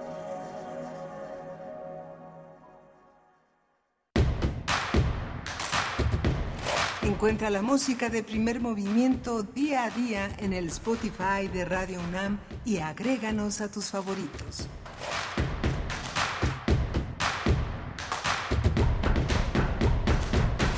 Hola, buenos días. ¿Cómo, cómo, ¿Cómo va su lunes 26 de febrero? Son las 9 de la mañana con 5 minutos. Amanece para muchos apenas este, es, este día. Nosotros estamos de las 7 de la mañana ya eh, al servicio de una comunidad que hace, que, que cierra filas en torno a la idea de una radio pública, de una radio universitaria. Está Rodrigo Aguilar al frente de este equipo en la producción ejecutiva. Está Andrés Ramírez hoy en la cabina haciéndose cargo de que esto navegue, de, las, de los controles técnicos y mi compañera Berenice Camacho al frente de la conducción. Querida Berenice, buenos días. Miguel Ángel Quemain, muy buenos días. Un gusto estar con ustedes, contigo por supuesto, en estos micrófonos, nueve con cinco minutos. Y vamos a iniciar la tercera hora de, transmisión. Por supuesto, vamos a hablar de la FIL de Minería, de la Feria Internacional del Libro del Palacio de Minería, que está en su, en su edición número 45. Eh, bueno, pues 45 ediciones de la FIL Minería, convirtiéndola en eh, un espacio de referencia, de referencia para la literatura mexicana, para la literatura en general, en general, y todo lo que puede correr ahí, desde eh, ficción hasta crónica, eh, eh, un repaso para la ciencia también, para, para la producción académica, en fin, bueno, todo lo que engloba una feria internacional del libro como esta. Vamos a conversar entre todos esos aspectos eh, vamos a, conversar sobre uno muy muy especial que llega a su novena edición las jornadas de literatura de horror de la FIL Minería en esta ocasión la dedican a Oscar Wilde este escritor escritor irlandés eh, que cumple 175 170 años de su natalicio. Así es que vamos a conversar sobre la propuesta de esta novena edición de las jornadas de literatura de horror con uno de sus Roberto Coria, escritor, investigador en literatura y cine fantástico, va a estar con nosotros para hablarnos del el contenido de estas jornadas de literatura de horror, para hablarnos de por qué Oscar Wilde en estas, en, en estas, eh, pues en esta, en esta revisión que hacen las jornadas de horror eh, en la FIL de minería y muchos otros temas con Roberto Coria. Mm, Quédense con nosotros en la mesa del día, estará con nosotros platicando, platicando para todos ustedes. Y bueno, vamos a tener también la, la presencia de Clementina Equiwa, una Ecosalud, una propuesta editorial para la comunidad universitaria. Eh, eh, Clementina Equiwa es bióloga, doctora en ciencias por la Facultad de Ciencias de la UNAM. Sí, esta propuesta que además también se presenta en esta edición de la FIL del Palacio de Minería. Vamos a ir con la poesía necesaria. Les invitamos a seguir participando con sus comentarios en redes sociales esta mañana de lunes. Cuéntenos cómo, cómo va cerrando el segundo mes del año. Ya estamos a poco, a pocos días de que se extinga febrero. Ya el viernes será marzo. Bueno, pues cuéntenos cómo ven este cierre de mes.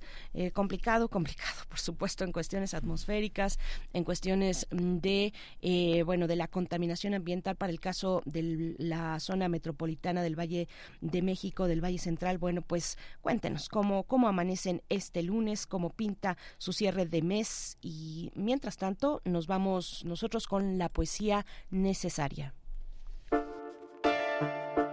Es hora de Poesía Necesaria. Pues sí, volvemos a la filminería luego del primer fin de semana de actividades con Sinaloa como estado invitado. Les voy a compartir poesía de Mijail Lamas.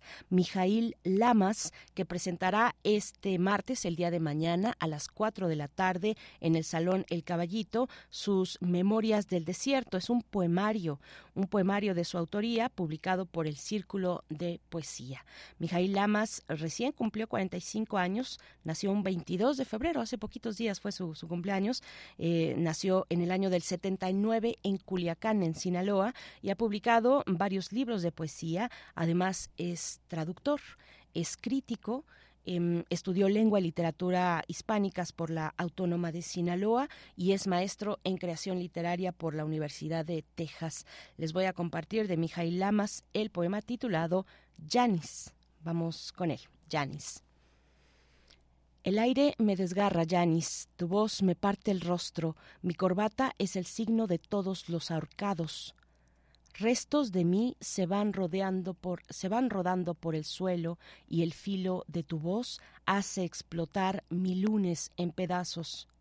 Solo Janis me queda, el hambre de este empleado que mira con desprecio el rostro de sí mismo en los cristales el hambre de una fábrica de angustias, certezas de saber que en el futuro nada podrá ir mejor y que esta bandera enarbolada de la juventud también se caerá al suelo y el último refugio tendrá que ser la piel o el alcohol solitario.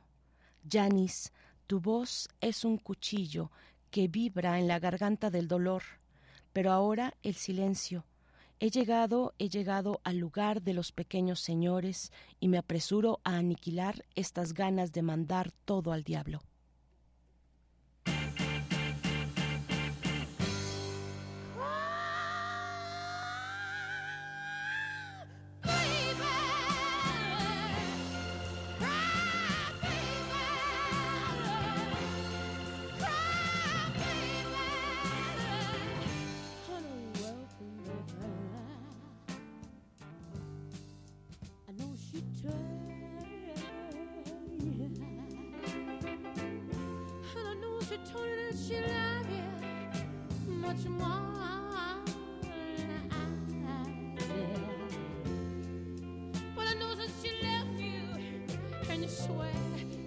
just don't know why.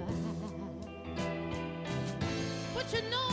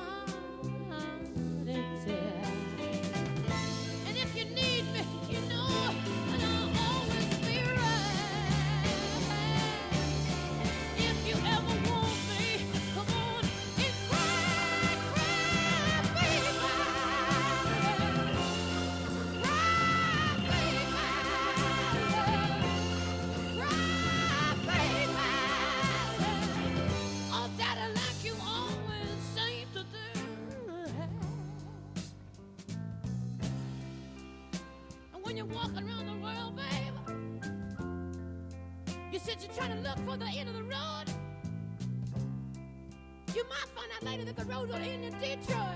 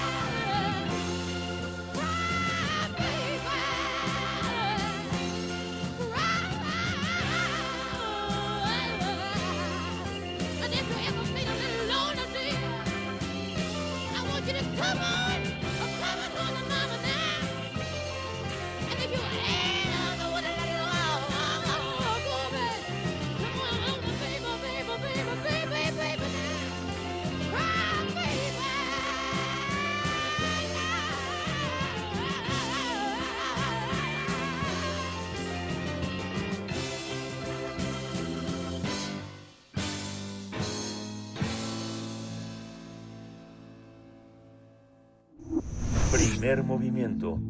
Hacemos comunidad con tus postales sonoras. Envíalas a primermovimientounam.gmail.com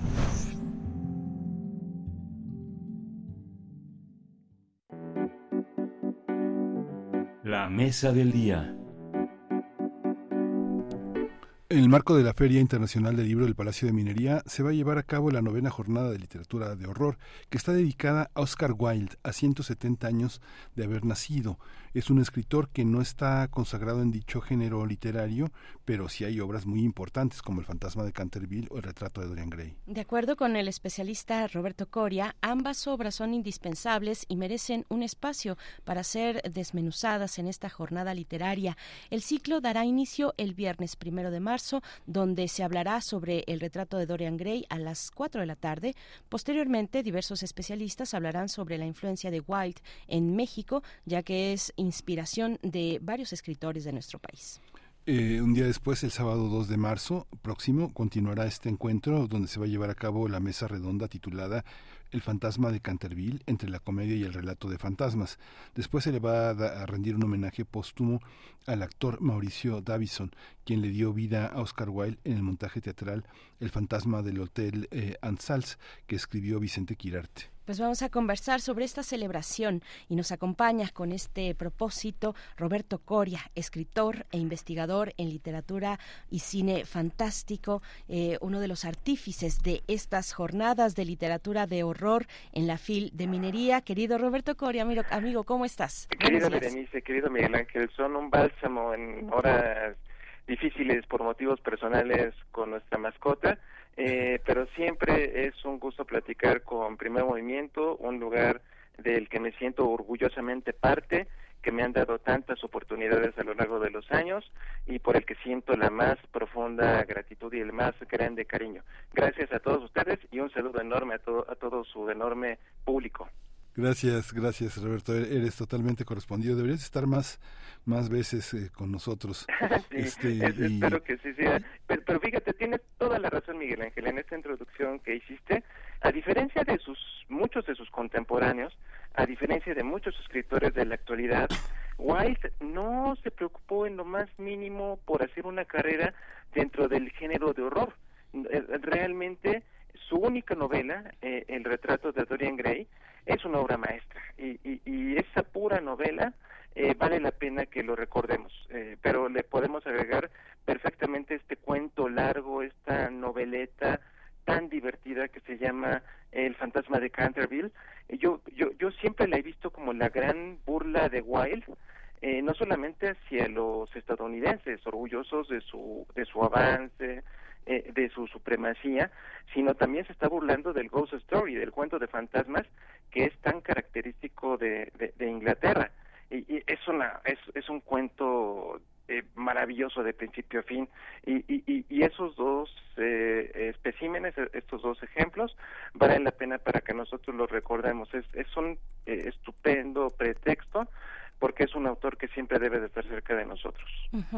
Eh, Roberto Coria, bueno, eh, hablemos ah, antes de continuar con, con, con Wild y el por qué Wild en estas jornadas, hablemos de las jornadas en sí, porque me parece que es un, un espacio necesario que, que tiene, que, que afortunadamente tiene lugar desde hace ya nueve jornadas en la FIL de Minería, mm, porque no siempre se reconoció el valor de la literatura de horror eh, y yo creo, no lo sé, cuéntanos tú, pero yo creo que eso ya ha ido cambiando y- y ha ido para mejor con los años. Completamente de acuerdo. La verdad, al principio de mi carrera, estoy hablando de hace cerca de 25 años, eh, realmente éramos pocos y éramos raros las personas que tratábamos de estudiar y de dignificar eh, sin que perdiera su carácter lúdico, pero rescatando su carácter académico, hablar acerca de estos temas. realmente eran poco eh, valorados. Eh, eh, digo, y, Miguel Ángel conoce muy bien la obra de Carlos Fuentes, por ejemplo. Carlos Fuentes con Aura,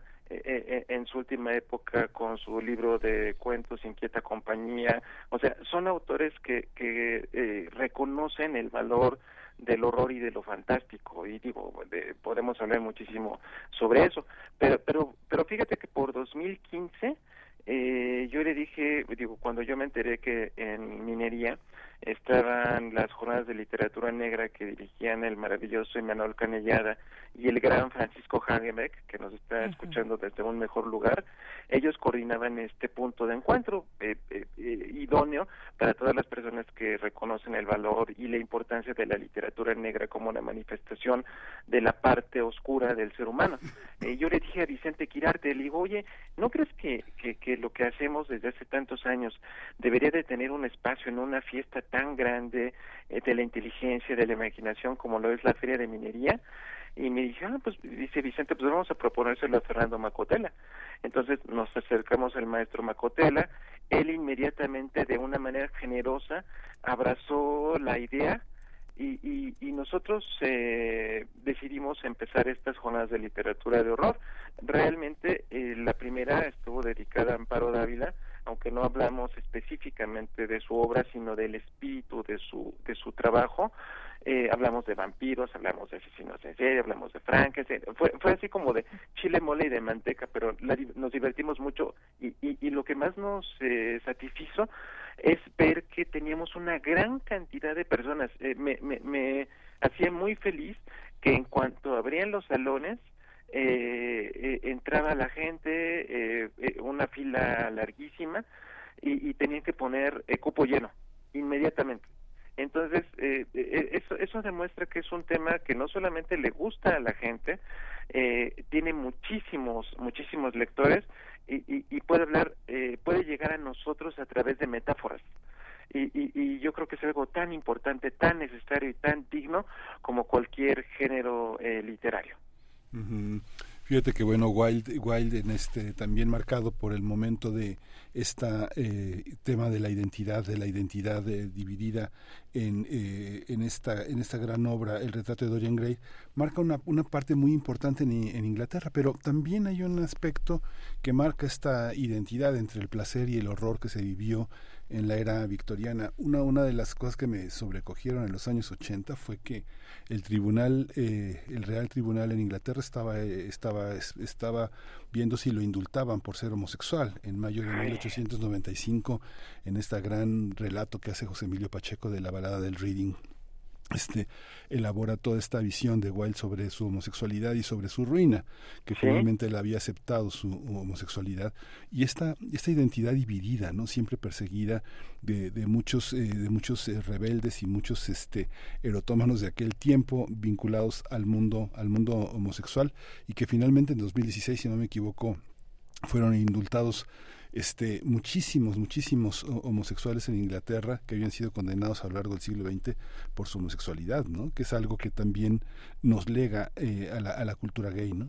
Claro, y, la, y la verdad es, yo, yo, yo creo que Wilde vivió y, y conoció su esplendor y también su ruina en una época verdaderamente complicada para el respeto a todas las eh, formas de vida, y, y, y, siempre me indigna tanto pensar en, en, ejemplos como él, como Alan Turing, el, hombre al que le debemos las computadoras como las conocemos, y, y me indigna profundamente esos eh, eh, comunicados. Le vamos a dar un perdón real. O sea, perdón de qué, de ser quien es, verdaderamente me molesta eh, profundamente ese tipo de, de situaciones, pero son personas que al final perviven y llegan a nosotros con renovado brío eh, en una época donde eh, eh, podrían ser perfectamente aplaudidos y celebrados la discriminación, la, la homofobia, pues vaya, es algo que, que sigue hasta nuestros días penosamente pero pero una persona de, de, su tamaño no no no no tendría la necesidad de ocultar su naturaleza eh, por el contrario podrían podrían decirla abiertamente y serían celebrados y y, y, y vaya eh, Wilde eh, no no no mereció el final que tuvo eh, pero, finalmente y, y, como lo dice la obra de Vicente Quirarte que acabas de mencionar que por cierto si no la han visto eh, es una grave falta. Yo, yo les recomiendo, la pueden buscar en YouTube como El Fantasma del Hotel Alsace, eh, en, en, el canal de YouTube de TV UNAM, ahí está completa la obra, con el maravilloso Mauricio Davison como Oscar Wilde, y, y, y, y lo dice la obra al final. Dice Wilde eh, en sus últimos momentos, en ese encuentro maravilloso que tuvo con su amigo Bram Stoker, que es, es otra gran, gran historia, eh, le dice Bram Stoker, escribe Oscar. Y, y, le dice Oscar, todo desanimado, ahora que el tiempo se me acaba. Y le dice Bram Stoker, ahora que el tiempo te pertenece. Eso es, eso es cierto. Sí, eh, querido Roberto, bueno, pues cuántas cosas, la verdad, desde el horror de la realidad, con bueno, con expresiones de discriminación, de homofobia, de una sociedad cerrada, indispuesta a acercarse a manifestaciones muy, muy personales, muy, muy de un individuo, como en este caso Wilde, ¿no?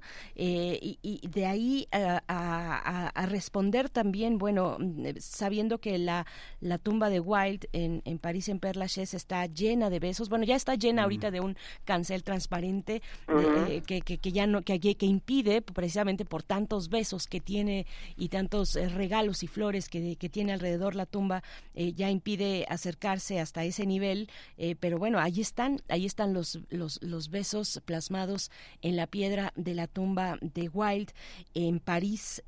pero quisiera, quisiera hablar de otros horrores que también refleja eh, Wilde eh, en su obra, en el retrato de Dorian Gray, que tienen que ver con la belleza, la belleza y el horror que han ido de la mano en muchas ocasiones en la literatura y en el caso de Oscar Wilde también la belleza, la muerte, el horror, bueno, que son temas que, que, que ahí van trenzados, ¿no? Tienes toda la razón, Berenice. Eh, el retrato de Dorian Gray es una obra que tiene tantas, tantas lecturas. Acabas de decir solamente alguna de ellas. Un, un, relato que es conocido y que llega a nosotros de diferentes maneras, en diferentes formas, eh, pero este relato de, de, de, este hombre hermoso, eh, de este hombre eh, formidable, cuyo retrato eh, va reflejando la vileza que va evolucionando en su espíritu hasta convertirse en una figura grotesca, abominable. Eh, sí tienes razón, eh, lo, no me acuerdo quién lo dijo, la belleza es el horror que, el principio del horror que todavía podemos soportar. Eh, es completamente cierto. Eh, pienso, este, eh, ay, eh, eh, eh, en un cuento que se llama La chica de los ojos hambrientos de Fritz Lieber, un relato de vampiros, un relato de los años 50 del siglo pasado, pero pero pero es una mujer de extremada belleza que que que que, que, utiliza precisamente eh, esta formidable este eh, repito la palabra belleza, perdón, este, el, el, el, la repetición, pero la utiliza como una especie de carnada para atraer a sus víctimas. Entonces, en ese sentido pienso, eh, si la monstruosidad es todo aquello que se sale de la norma, de, de la proporción, la belleza extrema también es una forma de monstruosidad. Eh, eh, y, y, también habla acerca del miedo que tenemos a la decrepitud, al miedo que tenemos a envejecer. Yo, yo a mis 50 años de edad, me, me siento, digo, eh, con todo lo que eh, estoy pasando, me siento mucho mejor, me siento en mi mejor momento. No me gustaría volver a tener 21 años de edad. Yo ya viví todo lo que tuve que vivir, pero a mí me llamó mucho la atención hace unos años en, en, un supermercado, fui a hacer mis compras, las labores propias de mi sexo, eh, y, y, siempre le digo, ustedes me conocen como forma de respeto a la persona sin importar su edad, le digo señor le digo como como, como, como forma de respeto. Y, pero, y le dije a un, un joven empacador, a un jovencito empacador, eh, como tres veces en una sola bolsa, señor, esto por aquí, si es tan amable, señor. Y, y él me dijo en, en, algún momento, oiga, por favor no me diga, señor, no estoy viejo. Eh, eh, eh, y eso y eso podemos verlo a través de todos los anuncios de las cremas para recuperar nuestra lozanía, nuestra belleza. Eh, hay, hay, que tratar de abrazar el momento en el que nos encontramos. Y, y, y Wild nos enseñó acerca de, de eso. Wild, eh, como, como lo digo, no, no conoció el mejor desenlace, pero siempre, siempre va a ser nuestro contemporáneo. sí. sí esa, esa, esa ¿qué, ¿qué, es lo qué es lo contemporáneo en, eh, en el horror ¿Qué, ¿Qué, trae Wild como parte de lo que todavía somos los seres del siglo XXI pues yo creo que puede hablarnos acerca de nuestra naturaleza de esa que nos negamos a aceptar. Eh, eh puede hacernos conscientes de esa parte oscura que todos tenemos, porque yo siempre he pensado que, sin importar nuestra formación, sin importar nuestra procedencia, todos tenemos una zona oscura. Eh, elegimos hacerla a un lado por múltiples razones, pero pero yo creo que es importante tener conciencia de que todos tenemos eh, algo que se llama libre albedrío y, y que todos podemos eh, elegir eh, tomar un camino luminoso eh, hacer cosas buenas con nuestra existencia pero también debemos ser conscientes que podemos eh, eh, irnos hacia la hacia el lado oscuro para pensar en, en la guerra de las galaxias.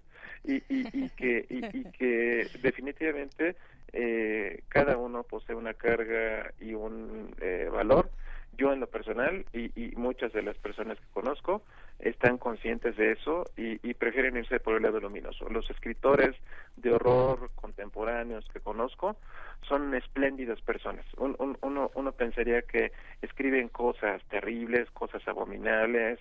Eh, eh, el, el, eh, por ejemplo, el, el monstruo pentápodo de Liliana Bloom, es un relato que yo tuve que dejar en muchísimos momentos porque hablan acerca de un eh, pederasta que atrapa a un niño y lo tiene encerrado y lo viola y lo, o sea, le comete todas las vejaciones, todas las cosas más terribles que ustedes se pueden imaginar, pero la autora es una maravilla de mujer, es una, es una, una persona llena de luz.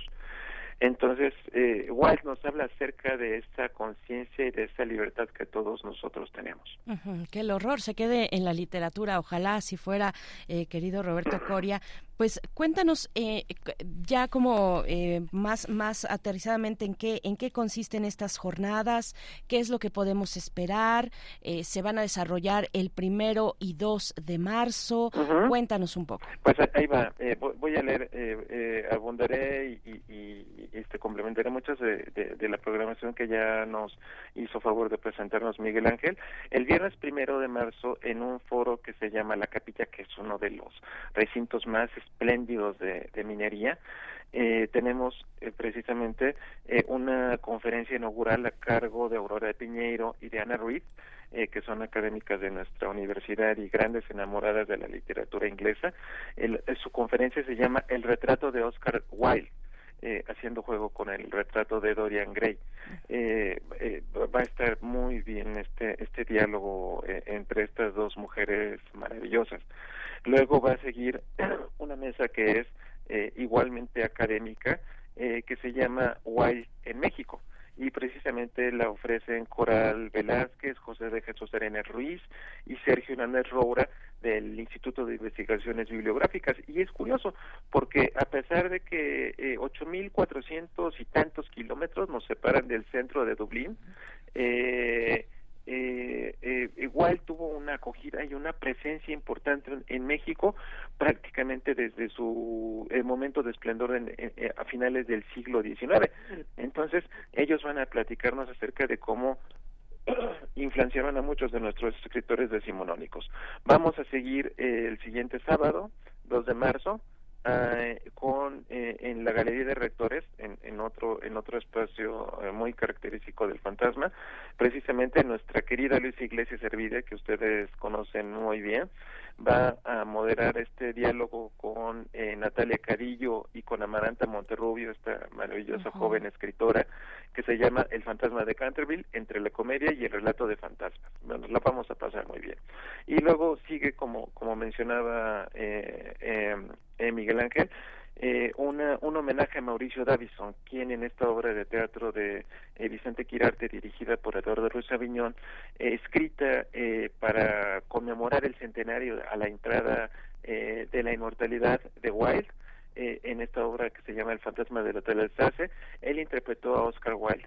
Y de veras, Mauricio fue un actor maravilloso, pero Wilde era un traje hecho a la medida Mauricio nos presenta un Wild maravilloso, decadente, pero que no pierde el heroísmo de su buen humor. Eh, lo acompaña la gran Elena de Aro, que también gran amiga de Radio NAM, este, que hace tres papeles Elena, hace un eh, un, un, un, este, eh, botones, hace a la Hada Verde del Ajenjo, eh, y eh, eh, es, es, una cuestión maravillosa. Eh, vamos a, estar ahí los tres presentes, Vicente, eh, Eduardo y Elena de Aro. Vamos a rendirle un homenaje a, Mauricio, que, que, hace poco se fue al encuentro de Wild a un mejor lugar. Y finalmente vamos a rematar con una lectura dramatizada, pero nos vamos a, a mover al Salón de la Academia, ahí juntito eh, eh, de la Galería de Rectores, eh, precisamente con la lectura que va a hacer Elena de un cuento que se llama Noche de Trofeos de un autor que me enteró apenas hace unos meses que falleció. Eh, es todo, todo un tema. Eh, eh, Luis Felipe Hernández, tuve el gusto de conocerlo, pero, pero fue un autor envuelto en un aura de, misterio. Yo diría que es de esos autores que está destinado a convertirse en autor de culto. Y en este cuento que se llama Noche de Trofeos, yo, yo, yo únicamente les, les, les ofrezco esta breve sinopsis. Imaginen ustedes a Dorian Gray tratando de ligarse a Peter Pan en un antro. Es una cosa de lo más divertida, de lo más inteligente que ustedes se puedan imaginar. Pues ojalá que nos acompañen. Nuestros amigos de la Embajada de Irlanda en México eh, eh, se unieron eh, entusiastas a esta fiesta a Wild. Ustedes saben que Wild era un hijo pródigo de Irlanda y, y, y, precisamente ellos nos ayudan para que todo esto llegue a, a todos a todas partes a través de la transmisión simultánea que van a hacer nuestros amigos de la revista digital Gata Negra en sus eh, eh, eh diferentes canales de comunicación, YouTube, en su Facebook, eh, eh, lo van a hacer por ex Twitter, lo pueden ver desde cualquier parte. Ojalá que puedan acompañarnos. Nos daría muchísimo, muchísimo gusto contar con ustedes. Pues muchísimas gracias eh, Roberto Coria por toda esta por toda esta visión y, y, la y la idea de la influencia de Wilde entre los escritores en, la literatura mexicana cómo cómo la observas siempre hay algo que que no que nunca se ha perdido en el teatro en el caso del teatro infantil siempre está presente Wilde pero en otras pero en otras esferas cómo cómo lo cómo lo cómo lo observas digamos que para lectores tan atentos como han sido tú, Ruiz Aviñón, este Vicente Quirarte, eh, ¿cómo, ¿dónde lo ven? ¿Dónde está entre nosotros? Pues precisamente en eso radica su importancia, Miguel, en esa luminosidad. Wilde fue un hombre que supo moverse perfectamente en los dos lados de la moneda. Eh, eh, eh, sus cuentos, como el de, su libro de cuentos del Príncipe Feliz, son una auténtica maravilla. El Ruiseñor y la Rosa son parte de la yo, yo diría de la primera educación sentimental de prácticamente todos nosotros, porque efectivamente y, y, tú lo mencionaste, el mismo José Emilio Pacheco lo reconoce en, en estas este, ediciones que hizo hace unos años de, de, de, obras de Wilde y reconoce perfectamente este, eh, su importancia de, del príncipe feliz, del ruiseñor y la rosa, o sea, vaya, tiene tiene tantas cosas. Puede, puede eh, como lo digo, eh, ese manejo de las luces y de las sombras, ese gran explorador de la conciencia humana, eh, siempre se va a mantener vigente y, y, nos gusta formar parte de esta eh, humilde homenaje a su grandeza. Sí, Roberto, bueno, pues vamos, vamos acercándonos al cierre, podríamos seguir conversando. Yo tengo, yo tengo por ahí dos cuestiones, a ver, que te quiero preguntar so- con, con, con el retrato de Dorian Gray. Una es eh, la relación con la literatura gótica de, de horror, ¿no? Que tenemos ahí a, a- a, pues a grandísimos exponentes como Anne Radcliffe, por ejemplo, que yo a ella la conocí por un libro de eh, Jane Austen, en realidad, eh, por ahí eh, eh, creo que era la abadía de mm, este ay, es- ay, ahorita se me acaba de ir el, el nombre, pero un libro de, de, de Jane Austen, eh, de- donde ahí hace una recomendación bárbara de distintos escritores del gótico y escritoras, y bueno, se, se apoya mucho en Anne Radcliffe, pero bueno, Mary Shelley, eh, Edgar Allan Poe, ¿qué hay de, qué hay de, mm, de, de- del retrato de Dorian Gray, qué hay de, de, de Oscar Wilde en la literatura gótica? Esa sería una cuestión. Y otra también eh, que, que me parece una lástima, no sé qué te parece a ti, pero que no tengamos una, eh, una, una exposición cinematográfica bien lograda de el retrato de Dorian Gray. Estoy, estoy completamente de acuerdo, Berenice. Eh, realmente, eh, eh, todos los autores que acabas de mencionar, eh, eh, Wilde los conoció muy bien, los leyó profundamente, era un gran admirador de Edgar Allan Poe, eh, era, un, er- era, era un, un- un hombre que estaba muy consciente de esta gran tradición eh, de su país de, de- en torno a la, a la literatura gótica. Y precisamente trató de, de incorporarla para mí en este relato imperecedero que definitivamente se encuentra yo yo siempre he pensado que hay grandes relatos en el periodo victoriano y particularmente cuatro que son Drácula eh, de Bram Stoker, El extraño caso del Dr. Jekyll y Mr. Hyde de Robert Louis Stevenson, eh, eh, El retrato de Dorian Gray de Oscar Wilde eh, y eh, podría ser La guerra de los mundos de H.G. Wells. Bueno, hay, hay, hay tantos, tantos, tantos ejemplos. Eh, y, y, y supo perfectamente aportar su granito de arena a una obra que es eh, maravillosa y que tiene tantas lecturas como ya mencionabas hace un momento. Y sí es triste, realmente su adaptación cinematográfica de los años 50, se me olvidó ahorita el nombre del director, eh, sí, no, realmente no se le ha traído como, como debería. Yo, yo, yo sigo pensando que, que todavía el, el retrato de Dorian Gray es una obra que está esperando su gran adaptación cinematográfica, a pesar de que es un personaje recurrente. Por ejemplo, en la Liga de los Caballeros Extraordinarios, no solamente, bueno, en, en, en la novela gráfica, en la serie de cómics, solamente sale su pintura de Dorian Gray eh, ahí mencionada. Pero eh, eh, en la película de principios de los 2000 eh, que, que no me maravilló la Liga de Caballeros Extraordinarios con Sean Connery utilizan a Oscar a, a Dorian Gray como personaje Eh, y, y sale sale sale ahí este eh, eh, el hombre peleado peleando con Mina Harker eh, que, que, aquí es una vampira en su forma original no lo es es la líder de la Liga de Caballeros. Este pero pero vaya no no no no no to- todavía yo creo que hay una gran deuda de parte del cine de horror al retrato de Dorian Gray Sí, no recordaba a, a ese personaje de o esa adap- a- adap- adaptación cinematográfica de Mina Harker que, que me, me acaba ahorita de llegar justo ese recuerdo a la mente. Pues muchas gracias, querido Roberto Coria. Miguel Ángel, ya estamos para despedir. Sí, Es un pues eh, re- re- recuérdanos, re- gracias Roberto, recuérdanos un poco cómo, cómo seguir las jornadas, cómo, eh, cuáles son los días clave, eh, cómo, cómo estar cerca de todo este esfuerzo. Pues miren, yo, yo les recomiendo que sigan a, a la revista digital Gata Negra en sus diferentes canales, Mm. en Facebook, Caja en Negra. Twitter, en YouTube. Eh, puede, pueden estar ahí al, al pendiente de la transmisión simultánea. Ahorita voy a, bueno, ya, ya en, en- en la publicación que puse en ex Twitter de, de, de, de las jornadas, ahí está el cartel, ahí están los datos de la revista digital Gata Negra, eh, pues ojalá que nos puedan acompañar. Presencialmente sería mejor, eh, pero a la distancia siempre serán bienvenidos, sí, porque una persona que vive en Sonora, pues obviamente no tiene la facilidad de, de venir aquí a la Ciudad de México como, como si nada. Eh, nos, nos daría muchísimo gusto estar con ustedes. Pues- únanse, por favor, eh, a esta fiesta de cumpleaños a, a, a Wilde. Él nació hasta el 16 de octubre, si, si no, El si no 16 me de octubre. Eh, eh, ya, ya, ya veremos que le- eh, de qué manera le cantamos este, su, su, su, su, su, su, su- su canción de cumpleaños. Este, y, y, bueno, pues les mando de veras un abrazo muy, muy grande, queridos. Espero que se encuentren bien todos y, también a todas las personas que nos están escuchando. Otro de vuelta, querido Roberto Coria, muchas gracias por este esfuerzo también con Vicente Quirarte y con todos los que hacen parte de estas jornadas de literatura de horror y que todo vaya bien también en casa con el integrante no humano de la familia, querido Roberto, los mejores deseos. Muchas gracias. Se los agradezco tanto, Bere. Cuídense mucho, les mando un abrazo, amigos. Hasta pronto.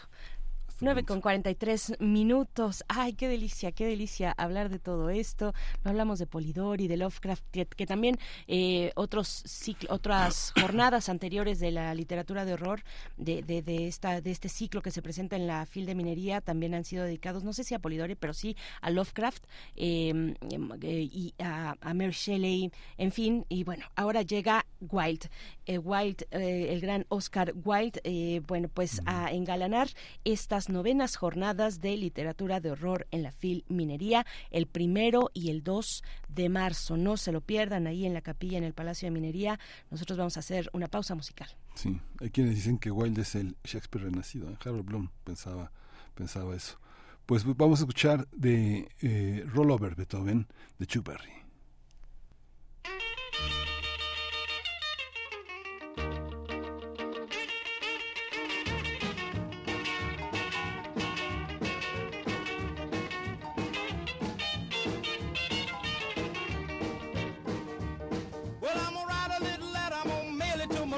DJ.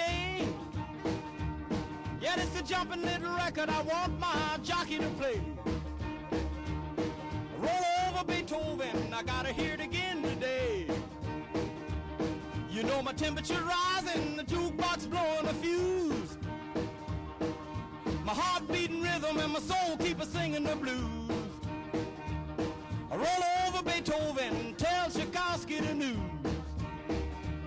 I got the rockin' pneumonia. I need a shot of rhythm and blues. I caught the rolling arthritis sitting down at a rhythm review. I roll over Beethoven, they're rocking in two by two. Well, if you feel it and like it, go get your lover, then reel and rock it.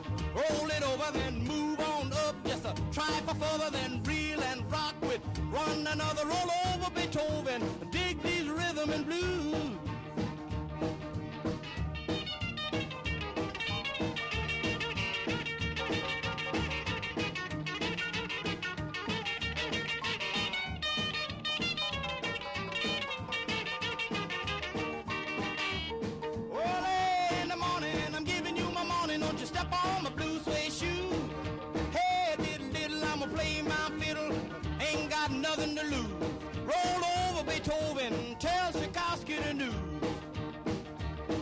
Know she wiggle like a glowworm, dance like a spinning top. She got a crazy partner, you ought to see him reel and rock. Long as she got a dime, the music won't never stop. I roll over Beethoven, I roll over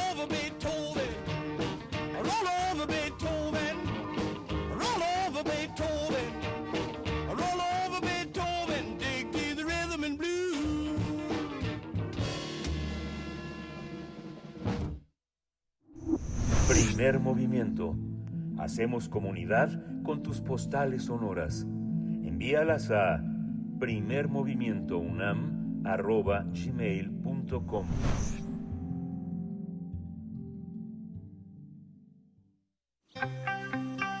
Biosfera en equilibrio. Saludamos esta mañana a la doctora Clementina Equigua, doctora en ciencias, divulgadora científica desde el Instituto de Ecología de la UNAM, eh, para hablar de Ecosalud, una propuesta editorial para la comunidad universitaria que se presenta en esta edición de la Filminería. Querida Clementina Equigua, muy buenos días, ¿cómo estás? Muy bien, muchísimas gracias, muy, muy buenos días. Y sí, bueno, eh, pues quiero platicar un poquito de esta propuesta editorial que estamos haciendo desde la DGDC y la Dirección eh, de Fomento Editorial del UNAM y por supuesto del Instituto de Ecología. Y bueno, quiero empezar por hacer un breve recuento histórico. En enero de 2020, los medios internacionales empezaron a reportar sobre el aumento de casos de una neumonía atípica en habitantes de la ciudad de Wuhan, en China. El 9 de ese mes, la Organización Mundial de la Salud, mejor conocida como la OMS, le informa al mundo que esa neumonía atípica se debía a un nuevo coronavirus. En ese momento la gente se refería al virus simplemente como coronavirus o se decía que era el coronavirus de Wuhan, así como al principio del siglo pasado se hablaba de la influenza española. Pero la OMS recomendó referirse al nuevo virus como nuevo coronavirus 2019 o 2019 NCOV. Al mismo tiempo que la comunidad científica buscaba la identidad del nuevo coronavirus y conocer su secuencia genética para desarrollar sistemas de detección y vacunas, la enfermedad que hoy conocemos como COVID-19 o simplemente COVID se iba extendiendo por todo el mundo. Wuhan es una de las ciudades más grandes de China con mayor actividad comercial e industrial. Tiene una gran afluencia de gente, no solo de distintas regiones del país asiático, sino que también de otras partes del mundo. Por su importancia comercial, Wuhan tiene un eficiente eh, sistema de transportes que mueve a miles de personas y fue esa la vía de dispersión de la enfermedad. De ahí salió gente contagiada con el nuevo coronavirus, algunos con síntomas y otros sin ellos. Según los Centros para el Control y la Prevención de Enfermedades de los Estados Unidos, para el 11 de marzo de 2020 ya había registro de al menos 118 mil casos de personas enfermas en 114 países y 4.291 muertes. Fue hasta esa fecha que la OMS declara que la enfermedad ocasionada por el nuevo coronavirus tenía la categoría de pandemia. Desde entonces, la situación mundial provocó el confinamiento de millones de personas. Durante ese tiempo vivimos todo tipo de historias personales, desde las tristes e intensas a las conmovedoras y hermosas. Por el tiempo que duró el confinamiento mundial, también fue oportunidad de introspección, de análisis y de echar a andar nuevos proyectos. Personalmente, en ese momento formaba parte del Consejo Editorial de la Dirección General de Divulgación de la Ciencia. En diciembre de 2020, durante una de nuestras reuniones a través de Zoom, acordamos producir una colección editorial que animara a las y los jóvenes a informarse desde distintas perspectivas y que además les inspirara para buscar nuevos rumbos para el desarrollo humano. Para este proyecto nos inspiramos en las voces de científicas y científicos de todo el mundo que manifestaron que un detonante de este tipo de pandemias está relacionado con los daños a los ecosistemas del planeta. Esto quiere decir que a lo largo de nuestra historia hemos sido ciegos a que nuestra salud, la salud humana, está vinculada a la salud de los ecosistemas, a la forma en que criamos a nuestro ganado y cómo producimos nuestros alimentos. Es decir, la salud humana y la del planeta son una sola. Si el planeta está enfermo, nosotros también. Considerando este vínculo salud humana, salud de los ecosistemas, planeamos esta colección editorial. Inicialmente la quisimos, denominar Una Salud. Según la OMS, la esencia de Una Salud es un enfoque integral y unificador cuyo objetivo es equilibrar y optimizar la salud de las personas, los animales y los ecosistemas. Una salud no es una idea moderna. En el artículo Una historia de una salud, Brian Evans y Ted Lighton nos cuentan que Hipócrates identificó que hay una dependencia mutua entre la salud pública y un ambiente limpio. Desde entonces, al pasar de los siglos, se ha mantenido la idea de que la salud humana está relacionada con el entorno ambiental.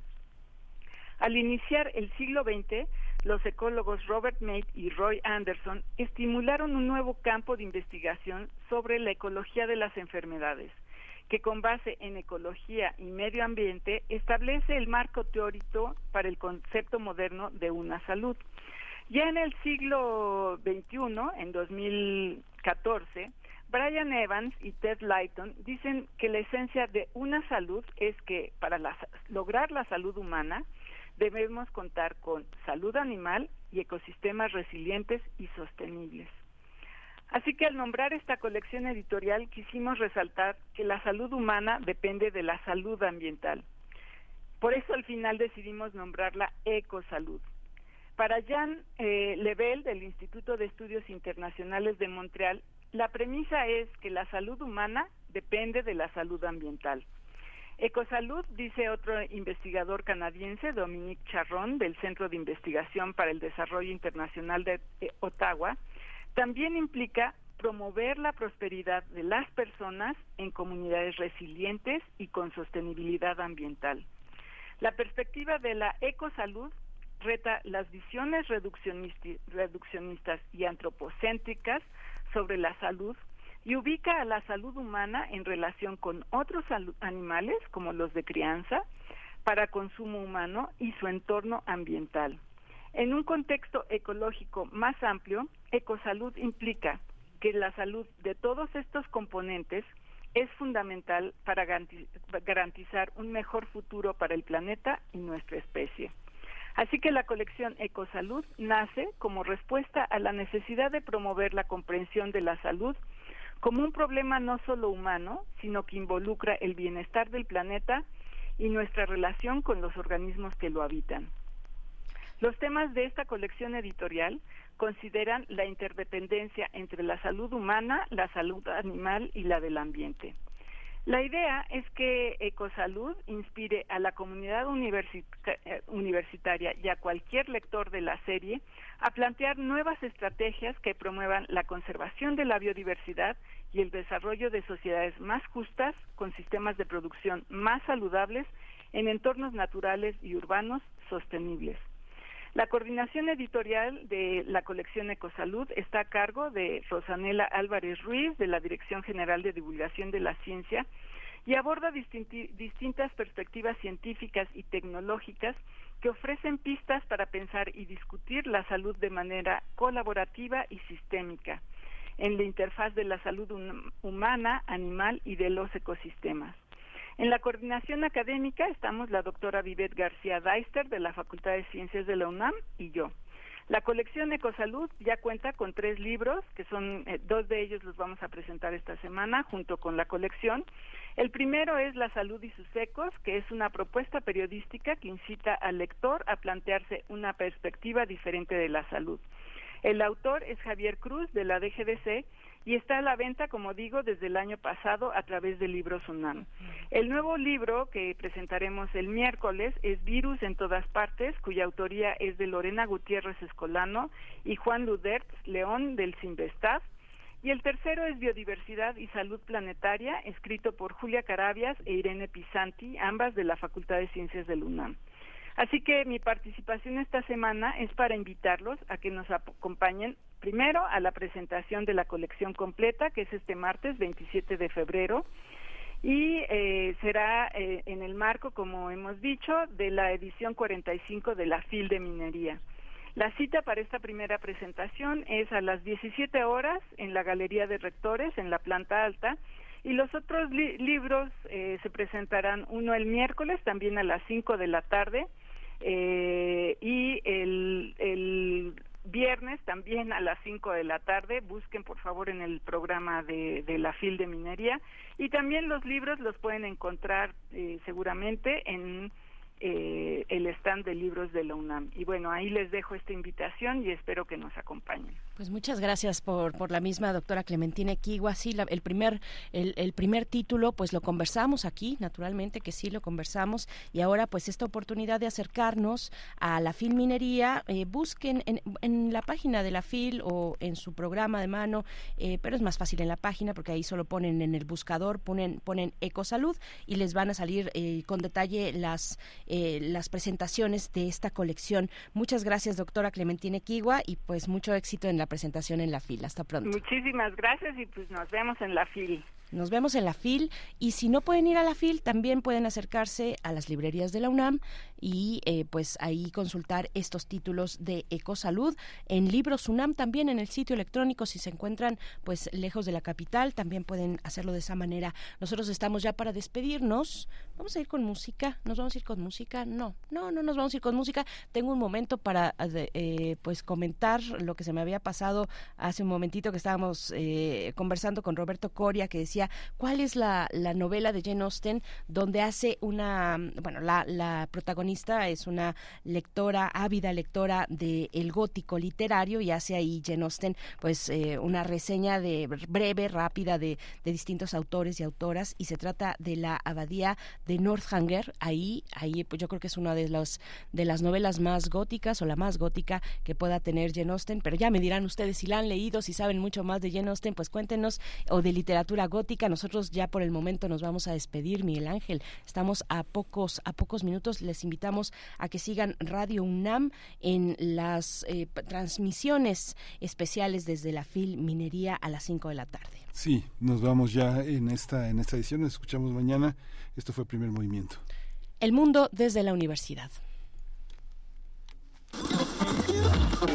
Radio UNAM presentó Primer Movimiento. El mundo desde la universidad. Con Berenice Camacho y Miguel Ángel Gemain en la conducción. Rodrigo Aguilar y Violeta Berber, producción. Antonio Quijano y Patricia Zavala, noticias. Miriam Trejo, coordinación de invitados. Tamara Quirós, redes sociales. Arturo González, operación técnica. Locución, Tessa Uribe y Juan Staca. Quédate en sintonía con Radio UNAM. Experiencia sonora.